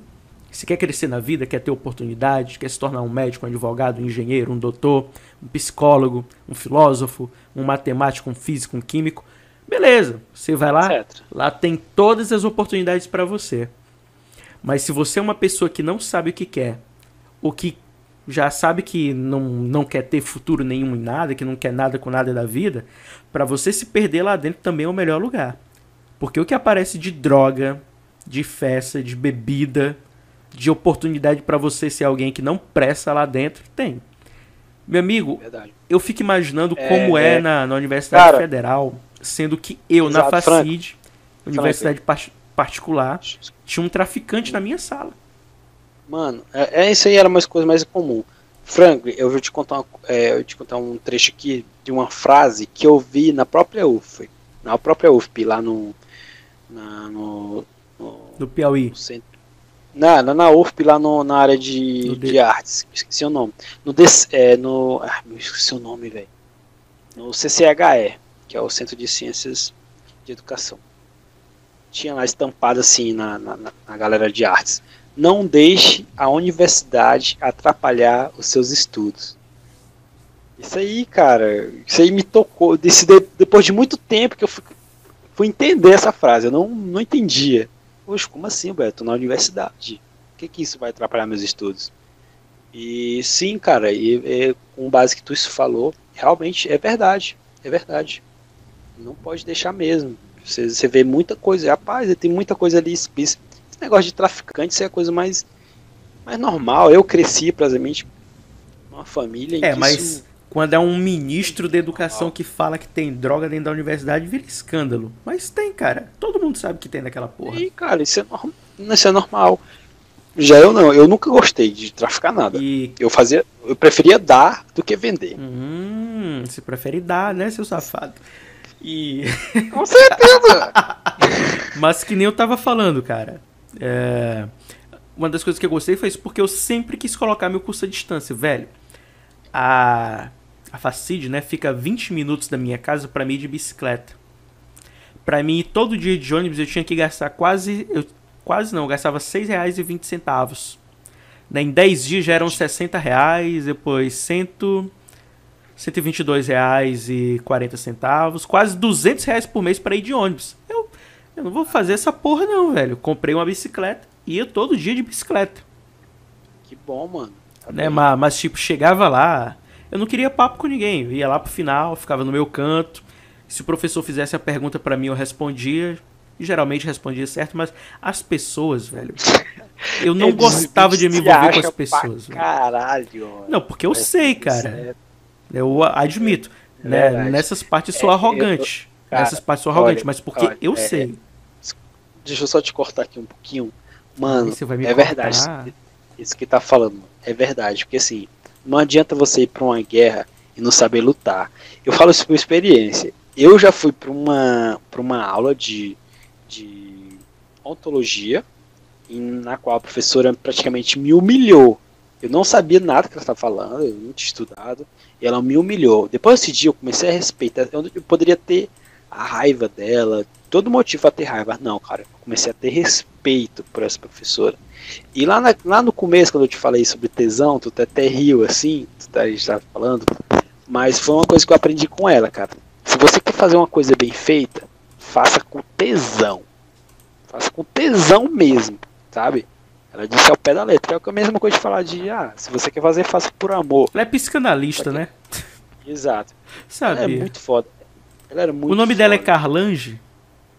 Não, é não. Ah, que é a pena. professora Elnora. Ela era. Ela é. Ela, se eu não me engano, ela é. Ela é cabeça do curso de filosofia à distância no Brasil. E ela é tem doutorado em Kant, Immanuel Kant. Ela é muito pica, doida. Ela é muito foda. Ela chegava na sala já fumando cigarro. E ela falava assim: Ó, se você não quiser assistir, pode sair que eu não dou falta, não, viu? Não dou, não. Mas, Ninguém saía, velho. mas Ninguém também não saía. venha chorar depois É. atrás de nota, não. Não, ela não reprovava por falta. Ela não reprovava. Não, por falta Mas não, mas por nota. Cara, o seminário dela era assim. Ela escolhia um grupo para apresentar um seminário. Quando chegava no dia, ela, ó, fulano, tu vai apresentar o seminário. Ela escolhia só uma pessoa doido, do grupo para apresentar tudo, doido. Olha a vergonha, doido. Cara, ela era muito louca, Não, doido. cara, não é nem vergonha. Porque assim, é universidade, entendeu? E tipo, Exatamente, e, tipo ela era muito louca. tipo, eu achava isso muito massa, eu cara. Eu vou, dar uma assim, "Poxa, opinião impopular aqui, principalmente para os amigos universitários, acadêmicos que estão me ouvindo. Mas quando a gente vai para universidade, para faculdade, o professor ele não tem obrigação nenhuma, nenhuma, de ensinar o aluno. O aluno tem que estudar, o aluno tem que pesquisar, o aluno tem que procurar saber. E se surgir alguma dúvida, é que ele vai até o professor e diz: Olha, professor, não estou Exato. entendendo esse ponto bem aqui. O senhor pode me esclarecer, me tirar essa dúvida com respeito a isso aqui? Não. O brasileiro, ele tem o costume de ficar esperando as coisas caírem do céu, velho. E isso céu. me enchia o saco Verdade. demais. E aí eu vejo muita gente reclamando: Ai, a pandemia, eu não consegui estudar em casa. Vai tomar no seu cu, seu merda. Casa. Se você- você tá- em casa. Que horrível estudar, ó. em casa. Ah, vai se fuder. Você tá no conforto da sua casa, no ventilador, no ar-condicionado, com comida, com sua mãe, com acesso à internet. Aí eu não consigo estudar porque eu não consigo me concentrar. Ah, vai tomar no olho do seu cu, seu trouxa. Pelo amor de Deus.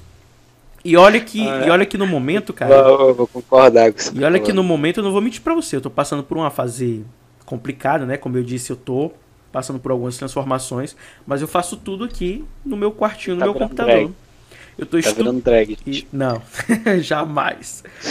Eu tô. Eu estudo pro concurso da PM através do meu computador, tem o horário certinho pra me cumprir de estudo, né? São seis horas por dia. Cumpri o horário de estudo, beleza. Estudo os assuntos da faculdade, assisto as aulas online. E a melhor coisa que tem, cara, assistir aula online. Porque mesmo que eu falte, né, fica o arquivo de. O arquivo fica. entre- Eu não sei como é o nome que chama. No, no Twitch, na, Salvo. na Twitch a gente chama de Void, né? O Void fica salvo para que eu possa acompanhar.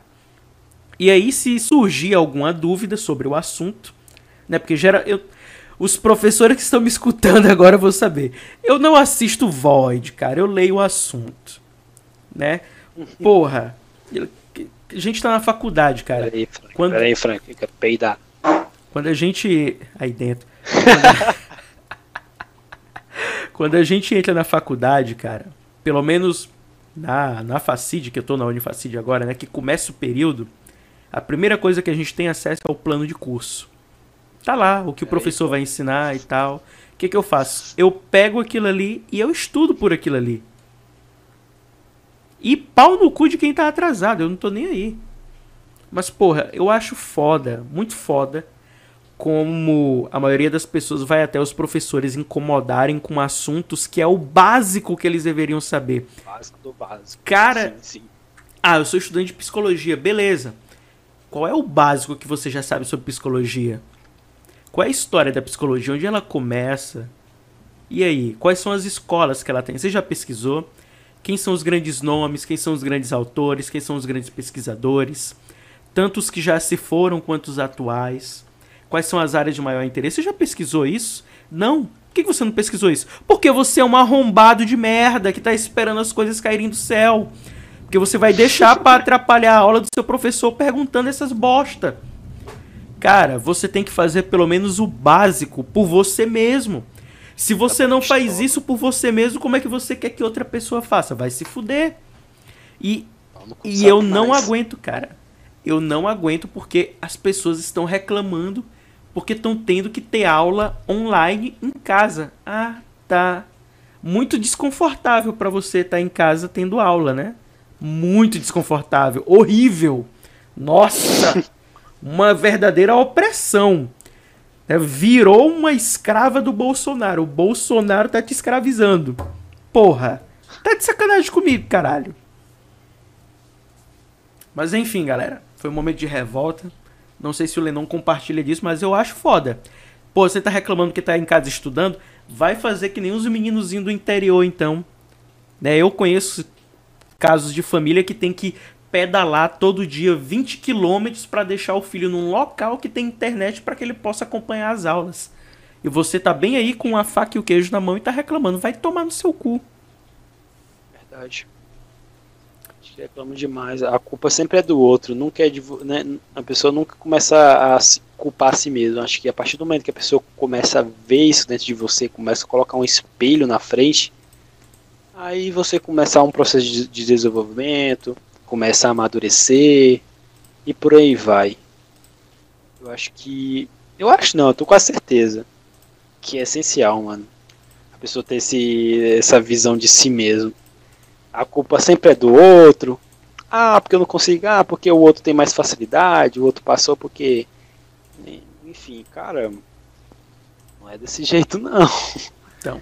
Tempo que, tempo que você tá aí procurando justificativa. O outro tá procurando resultado. O outro tá procurando resultado, exato. O engraçado você me falou isso, né? E aí essa semana, uma, um amigo e eu fomos uma entrevista de emprego, né? Fomos nós dois. Eu não ia nem falar isso aqui, mas enfim, fomos para uma entrevista de emprego. E aí eu, Mano. e eu fui chamado para entrevista com o gerente, né, com o pessoal do RH e ele não. E aí ele ficou me enchendo o saco no WhatsApp perguntando: "Ah, não sei o quê, nananã, não sei o quê", porque assim, a gente fez o processo, mas fez separado. Eu fiz num dia e ele fez no outro. E aí, tipo, tinha um negócio lá da dinâmica e tal, blá blá, essas viadagens todas que tem, né? Beleza. E aí ele tava enchendo meu saco no WhatsApp, cara. Desculpa, meu amigo, eu sei que você tá ouvindo isso, mas você é chato às vezes, viu? Chato pra caralho. Ele tava mesmo querendo, ah, porque eu não fui chamado e não sei o que, não sei o que, me chamaram porque não sei o que. Eu, eu vem cá, fulano. Tu tá esperando que as pessoas que estavam fazendo o processo seletivo tivessem pena de você? É isso? Porque é isso que você tá transmitindo. E honestamente, se você visse uma pessoa que está se fazendo de coitadinho durante o processo para esperar ser chamado, você contrataria? Aí ele, não, porque não, não sei o que, não sei o que. Aí fiquei olhando assim, eu de quem é a culpa?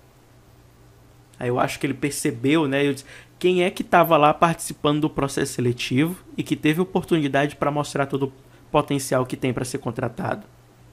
Não era você? E aí ele não me respondeu mais até hoje, né? Eu tô no vácuo. Mas essas são coisas que a gente tem que trazer pra gente, como você falou, é tomar a responsabilidade para si. E eu não falo de fazer isso de uma forma arrogante, sobrepor o outro ou para oprimir o outro, mas para puxar para si a responsabilidade pelos seus atos, pelas suas ações. Porra, não é você que tá na luta, não é você que tava lá, então faz a diferença você, caralho. Não fica esperando ninguém ter pena de você, não fica esperando as coisas acontecer não. Vai atrás. Vai atrás. Verdade. E aí, vamos amenizar os ânimos agora com o texto Judas de Lenon Oliveira. Mas antes disso, uma pausa, porque o Lenon Oliveira está com a bexiga muito pequena. De véio. novo, cara? Porra, o que, que você tá again, tomando aí? Again, man. Again, man, again. O que, que você tá tomando aí, pelo amor de Deus? Vinho. Ih, caralho.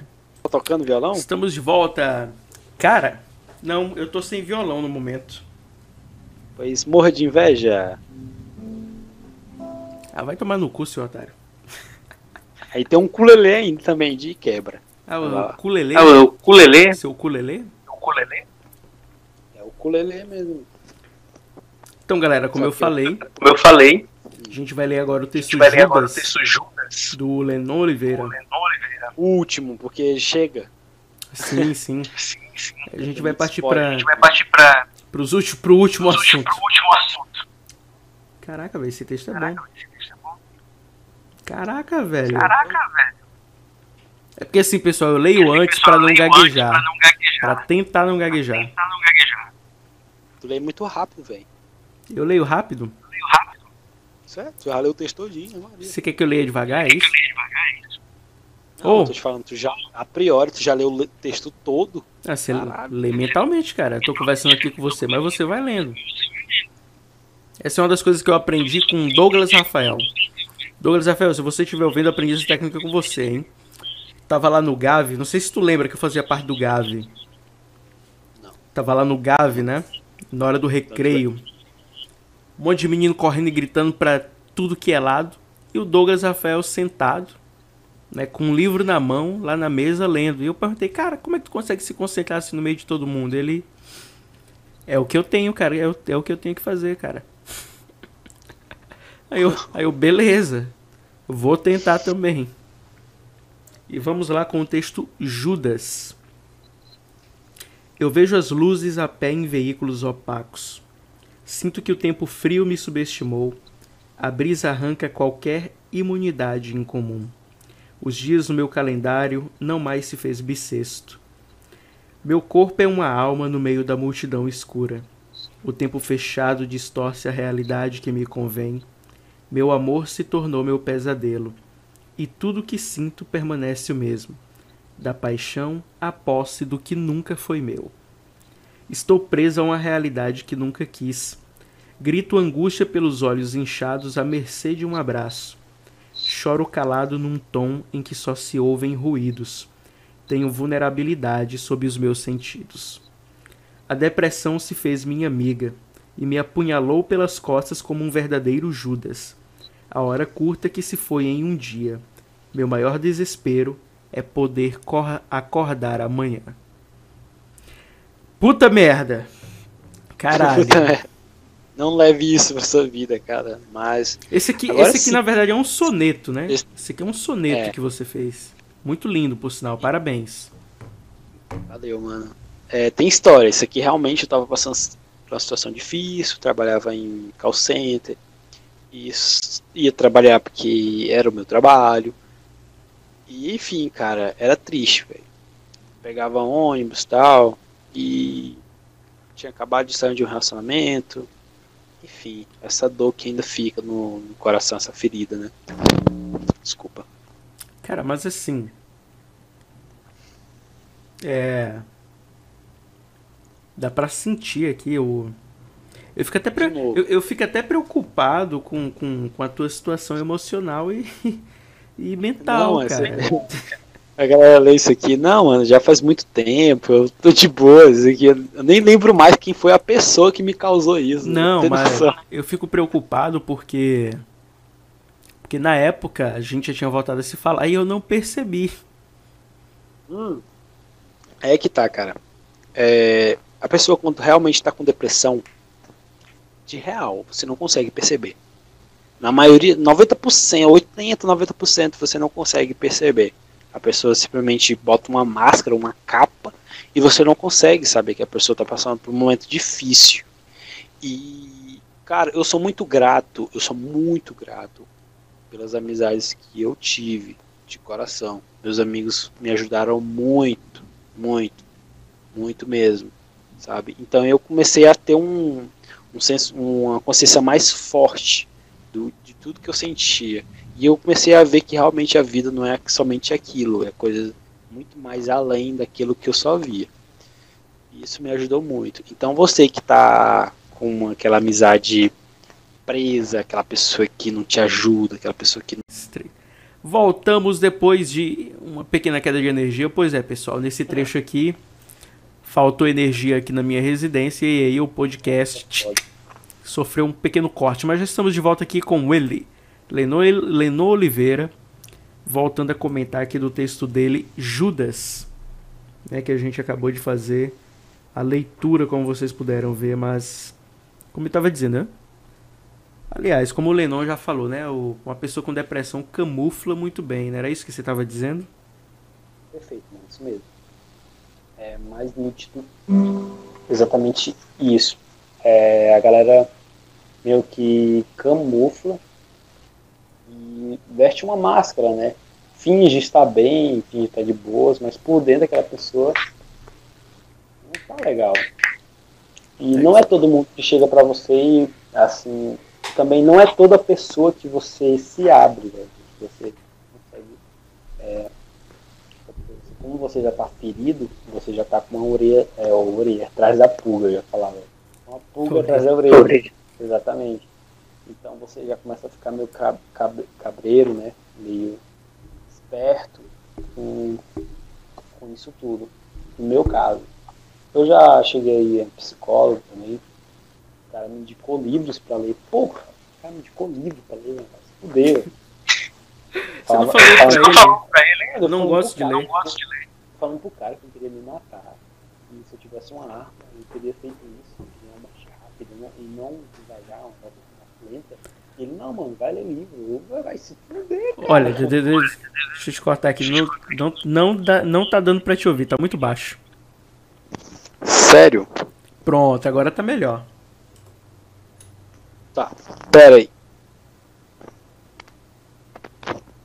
Pois é, mano. Então você Meu foi, áudio- no, Então você foi no, você foi no você terapeuta, foi no terapeuta, e o cara te recomendou cara te livros. recomendou livros. Livros, cara, falando pro cara que eu queria me matar e tal. Mano, tal. Aí ele, não, cara, lê uns livros. Eu. Porra! Caralho, velho. Esse cara é um, sou um bosta mesmo, velho. Não tem como.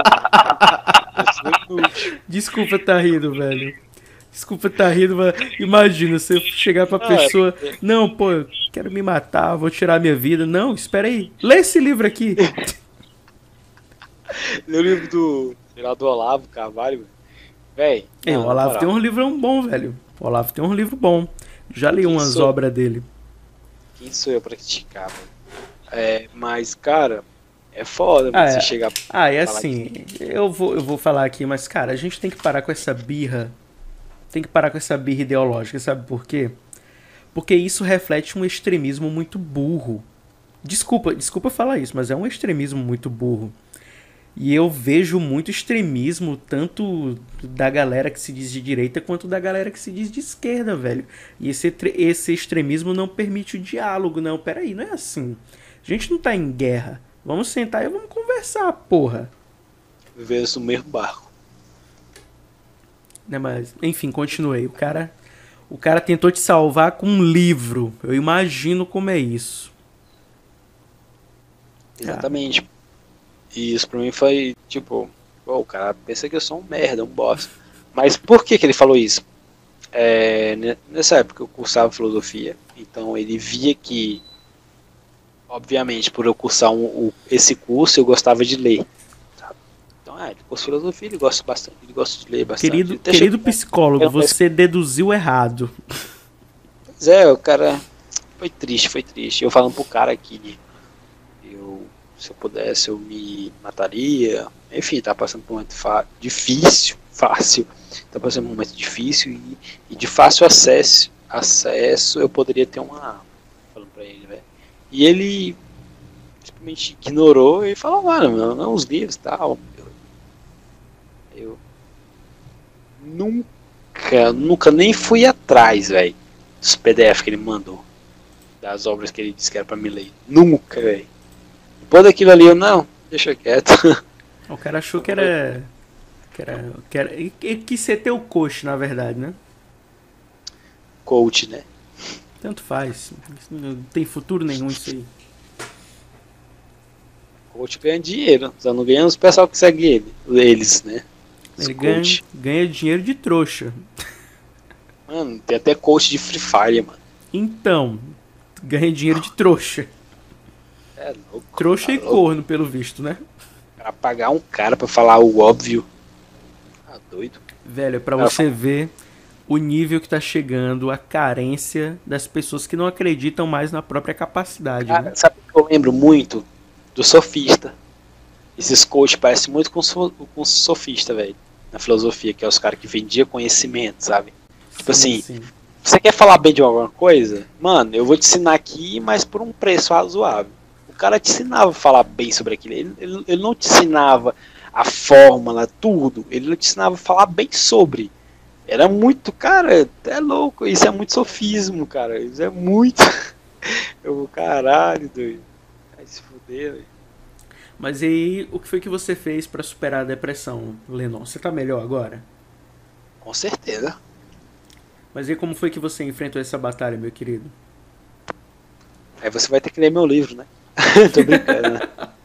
Eu leio, eu leio com o maior prazer. Me mande, eu leio hoje ainda. Não, não, tem que terminar ele ainda. Hum. Cara, assim, eu acho que o essencial, o essencial é ter, a ter, é, é ter amor próprio, velho. Isso é o mais básico possível. É você acreditar em você mesmo e se encher de amizades boas, boas. Eu conheci uma pessoa, um amigo meu, chamado Emerson, que eu chamo de Gara. É um cuzão. Caralho, desgraçado. viado, mas todo mundo, todo mundo que você conhece é cuzão, velho. Você arrombou todos eles? Não, velho, eu arrombei, arrombei todos eles mesmo. Não, velho, eu Assumiu que é gay. Eu vou, vou ficar bem longe desse cara. fala assim na Zoeira, zoeira. Não tenho preconceito. Fala assim na broderagem, mas, pô, o cara me deu uma lição de vida, velho. Ele me mostrou que pra você ser feliz, véi, você não precisa de muita coisa, você precisa do básico. O cara veio do interior. O cara, pô, ele tinha uma visão de mundo muito louco. Ele, ele não ligava pra opinião dos outros. Ele era muito retardado. Eu, caralho, esse cara não é normal, velho. E até hoje, velho, a gente é amigo. Até hoje, eu, meu irmão, esse cara não. Eu, tá louco. Esse cara, essa, essa, essa pessoa, velho. Mudou o jeito de eu pensar algumas coisas. Principalmente dessa forma. Nunca mais eu tive depressão, cara. Nunca mais consegui ter um pensamento negativo. Porque, cara, assim, veja bem. Ele pode até ter um, esse cara aqui, esse amigo meu, né? Pode até ter um pensamento, nega, é, pensamento negativo, pode ter depressão, pode, enfim, outras coisas. Mas da forma que ele, que ele transparece, da forma que ele é, cara, velho, não tem como, pô. Uma pessoa que é contagiosa, não liga pra opinião dos outros, tá pouco se fudendo. E faz amizade muito rápido. Esse cara é um tipo de cara que faz amizade muito rápido com qualquer pessoa. Qualquer pessoa que tá perto dele. Porque é um cara que enche você mesmo de, de energia boa, cara. Energia boa mesmo. Eu observei isso muito, muito. É um cara muito alegre. O cara veio do interior do Maranhão.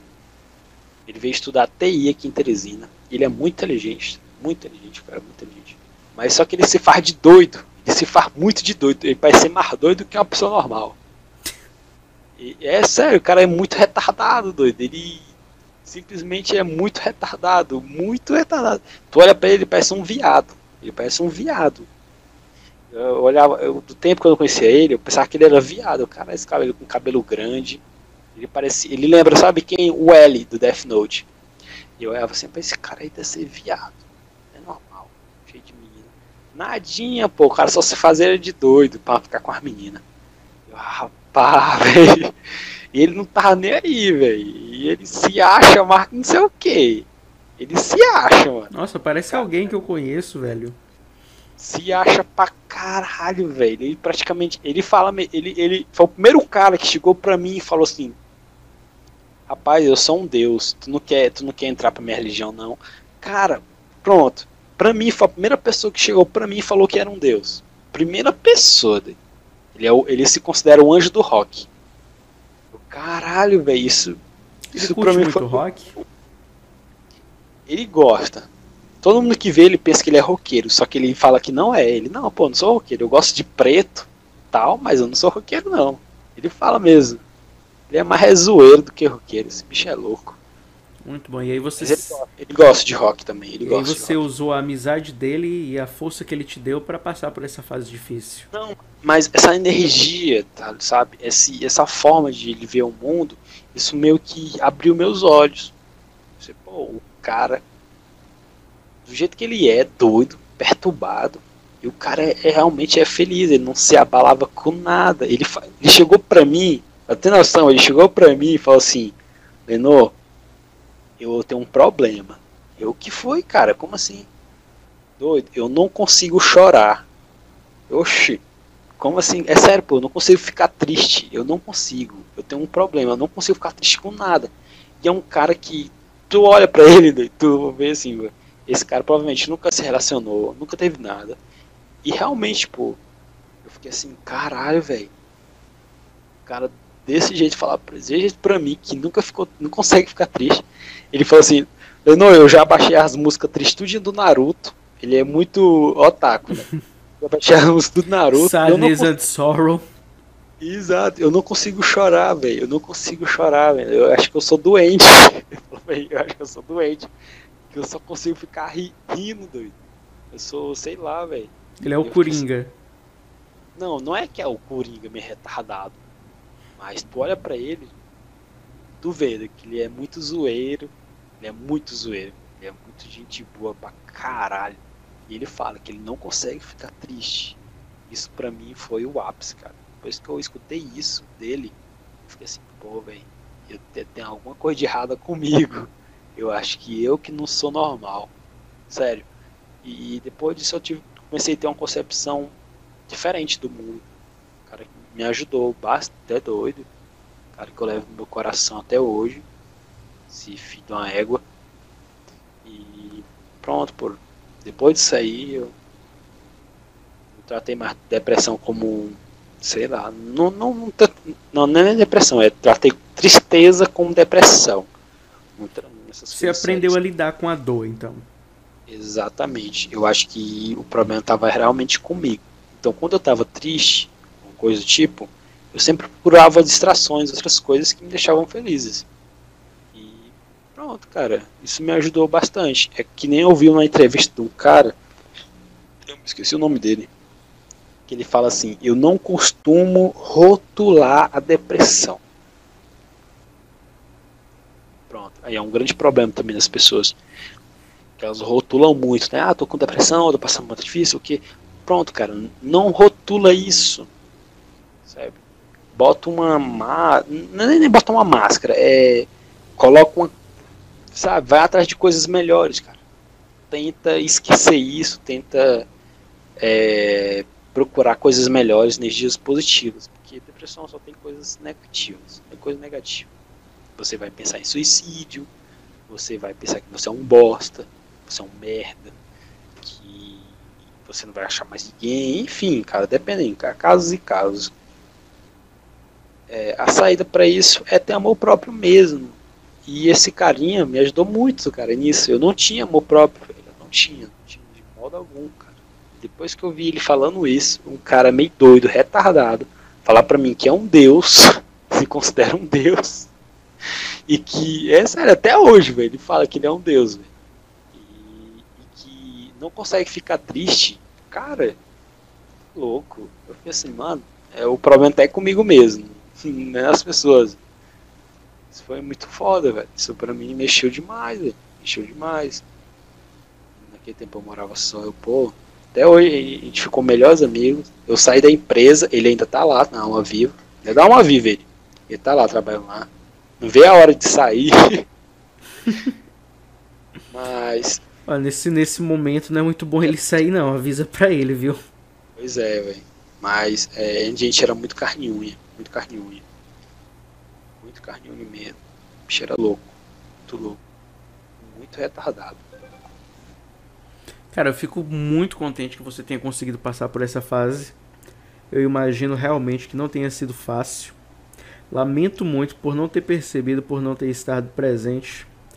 Mas sou profundamente grato pela sua amizade e por você estar bem. E saiba que se você precisar de algo, qualquer coisa e estiver ao meu alcance, eu vou fazer isso por você. Até o que não tiver também pode pedir, que aí pelo menos eu fico sabendo.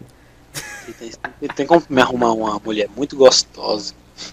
Ah, cara, isso aí você já consegue sozinho, velho. Caralho, velho. Pô, se eu conseguisse, mano. Caramba, Não, o Tinder não tá dando certo. Você tá. Você, por acaso você tá me pedindo uma ruiva sueca, é isso? Não, velho. Prefiro moreno.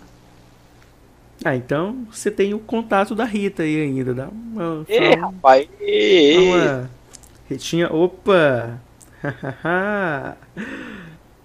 Hum, Mas, aí cara, tu já tá quase casada. o que não impede nada. Impede, mano. E eu tô no Goiás também, ela tá no Piauí, é muito longe. É, im- do jeito que ela é, não impede de ir até você.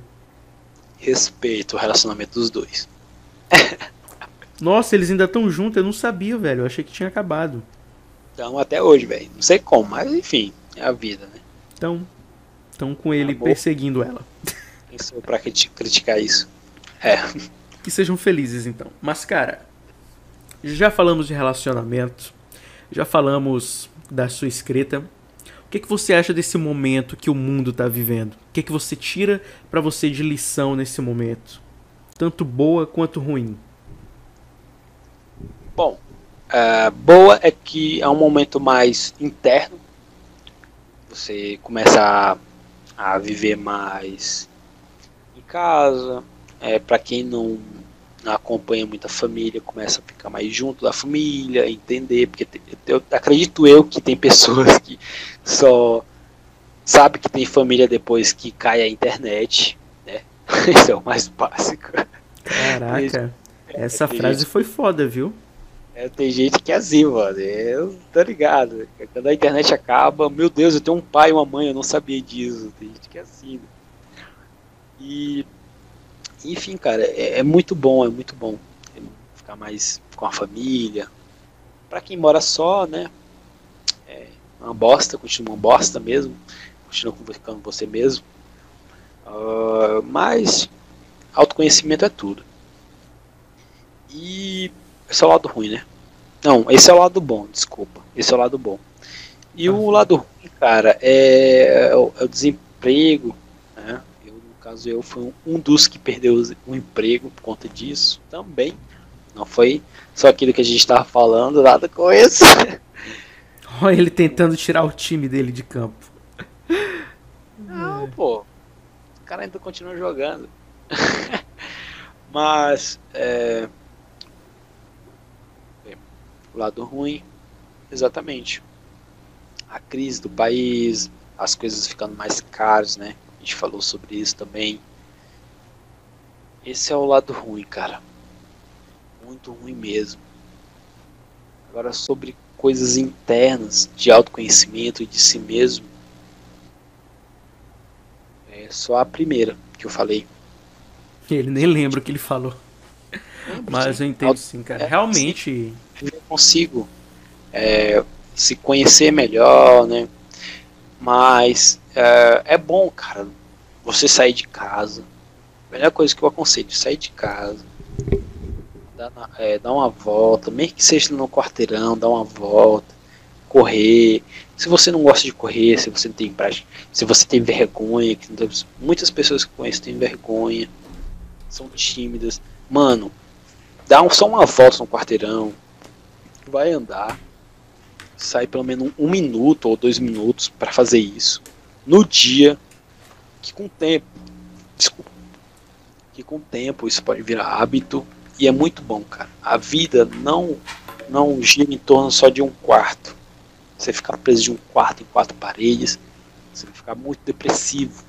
Ah, mas eu tô na internet, tô vendo a vida lá fora, tal.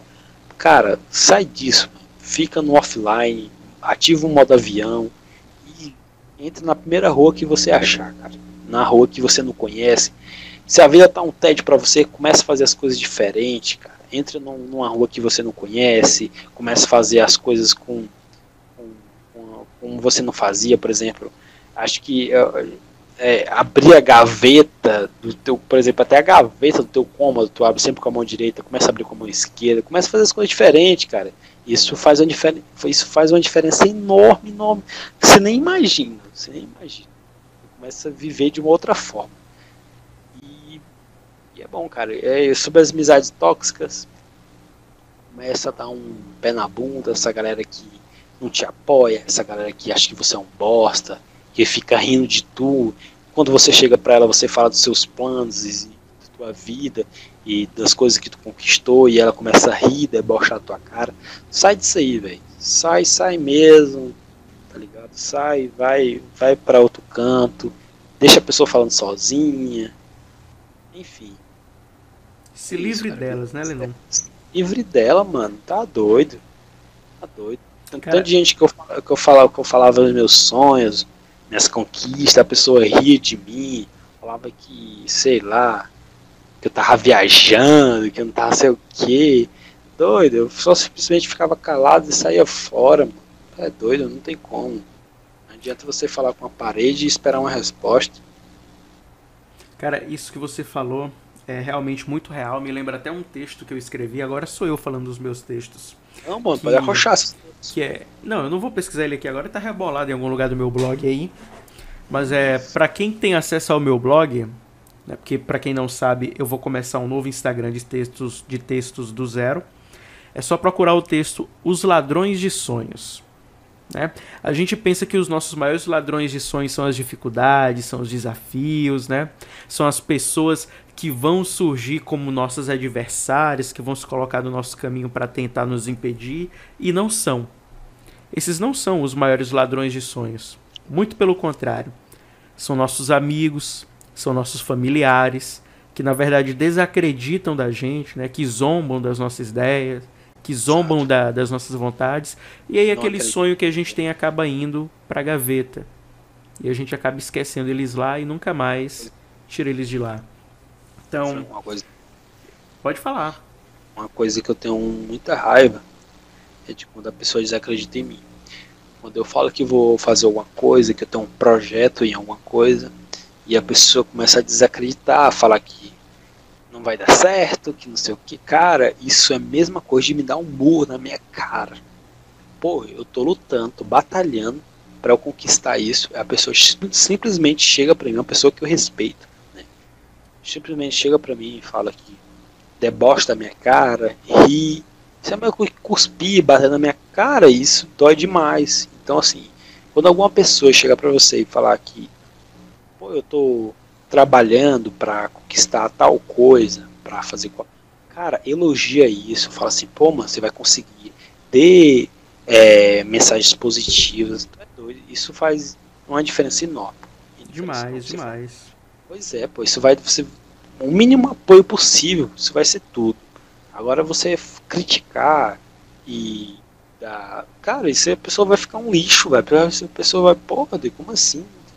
Que isso? Eu tô sendo um merda, a pessoa vai se achar um idiota na tua frente. E, e é exatamente isso como eu me sinto, pô. A pessoa critica o meu potencial. Pronto, falei tudo.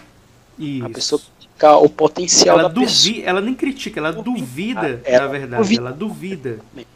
Cara, pronto. Isso é a mesma coisa de me dar um tapa na minha cara, de cuspir e me pisar em cima de mim. né?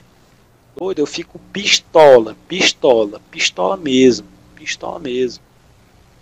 Então, assim, é, quando a pessoa falar de seus sonhos, de, sua meta, de seus, objeti seus objetivos, simplesmente, cara, dê apoio, dê apoio mesmo, né? Mesmo que você não, não, não entenda direito o que, que ele quer, que você compreenda, mas dê um elogio o mínimo possível. Pô, cara, eu acredito que você vai, você vai conseguir, mano. Eu dou apoio. Pronto, você falar isso, cara, já era, já era. Já Cara, é um vai- incentivo, né? A pessoa já vai se sentir mais determinada. Ficar feliz, cara. Vai, pô, eu tô no rumo certo. O cara vai achar que ele tá no rumo certo. Cara, entendeu? e o pior é que isso é a realidade que a gente vê aqui no Brasil. Aqui no Brasil, essa é a realidade que a gente vê. Porque- Ela tem muita inveja, pô. Isso, isso. Porque, por exemplo, eu já, eu já passei três anos fora, né? E eu escuto, eu escuto também de outras pessoas, né, que já estiveram fora também, Estados Unidos, Europa, Portugal.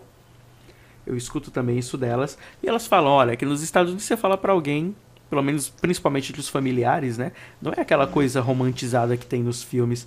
Ah, eu tenho um sonho, meu objetivo é esse, tenho uma pequena empresa e tal. O cara lá não vai te desacreditar, ele te dá apoio. Te dá apoio. As pessoas lá apoiam o sucesso uma das outras.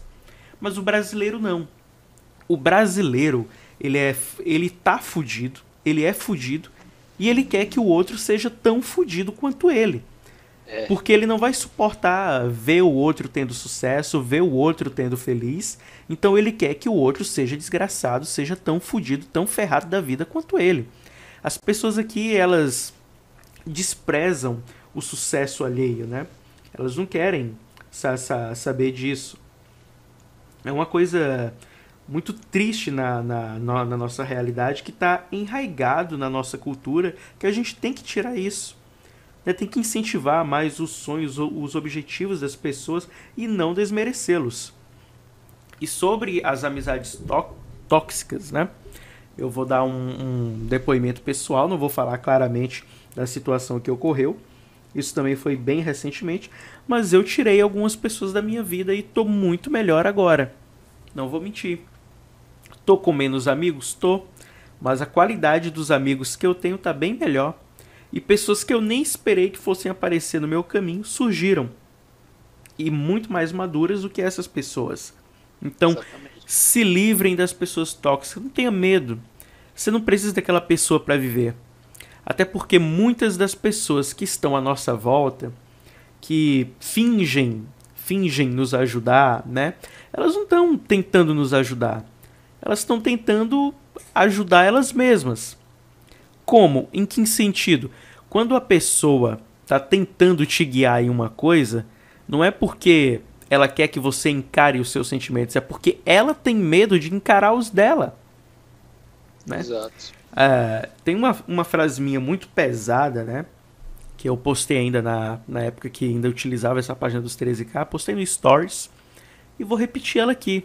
As pessoas são egoístas. Nós somos seres humanos egoístas.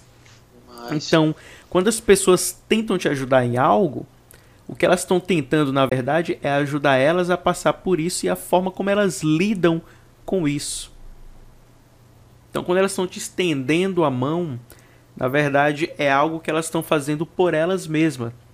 Não, vou ajudar Fulano porque eu ajudando Fulano eu vou me sentir bem porque eu ajudei Fulano. Mas não porque Fulano foi ajudado. Então, se livrem dessas pessoas. Tirem essas pessoas tóxicas das vida, da, da vida de vocês, né? E vocês vão ver, vocês vão ficar num estado mental mais saudável e bem melhor.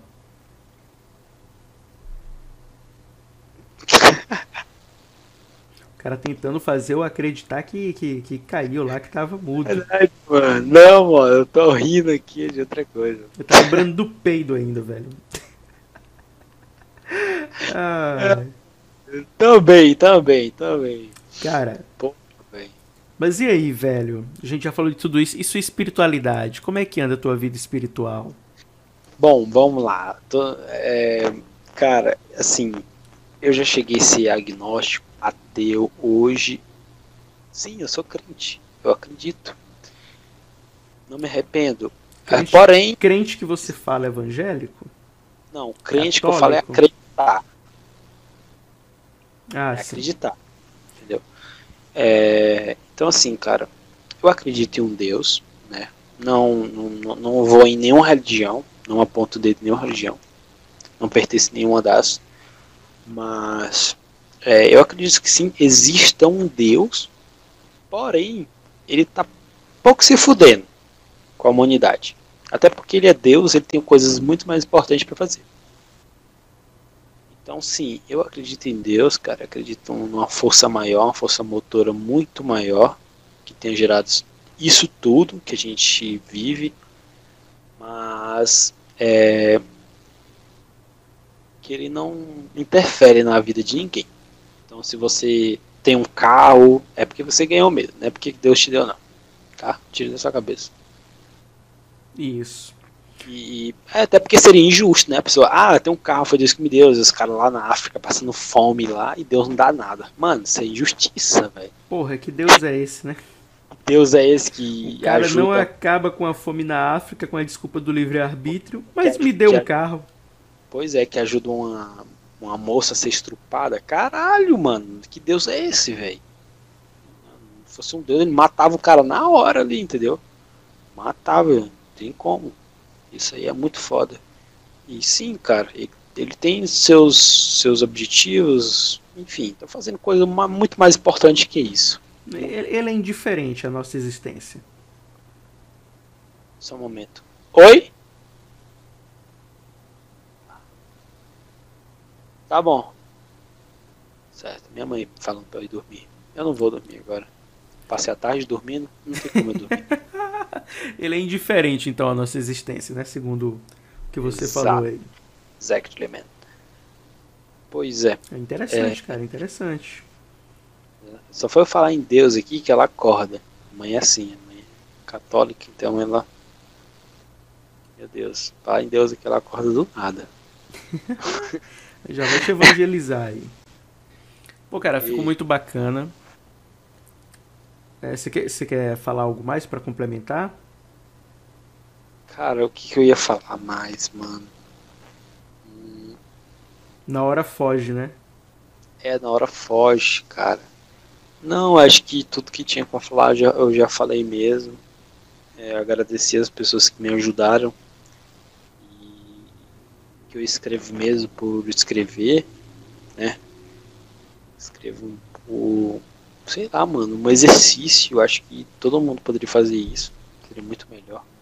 Conheço pessoas que escrevem e que não mostram pra ninguém, tem vergonha ou não querem fazer isso. E foda-se, cara. Escre- Escreva pra se sentir bem, pra você aliviar. Então, pra eu não segurar aquilo que eu tinha dentro de mim, eu acabava escrevendo e transformava em um texto. Transformava em poesia, no poema, no conto, né? E isso pra mim foi muito bom, cara. Foi muito bom mesmo. E é, e é uma coisa que eu faço até hoje. Eu, eu passo uma situação difícil, aí o cara, isso dá um texto muito bom. É, a gente já É fica isso. naquela, né? Isso, cara, isso, exatamente. Isso dá um texto muito bom. Depois que eu escrevo, que eu vejo a obra, eu, caralho, velho, que foda. Eu acabo até esquecendo da dor que eu passei. É muito bom, é muito bom.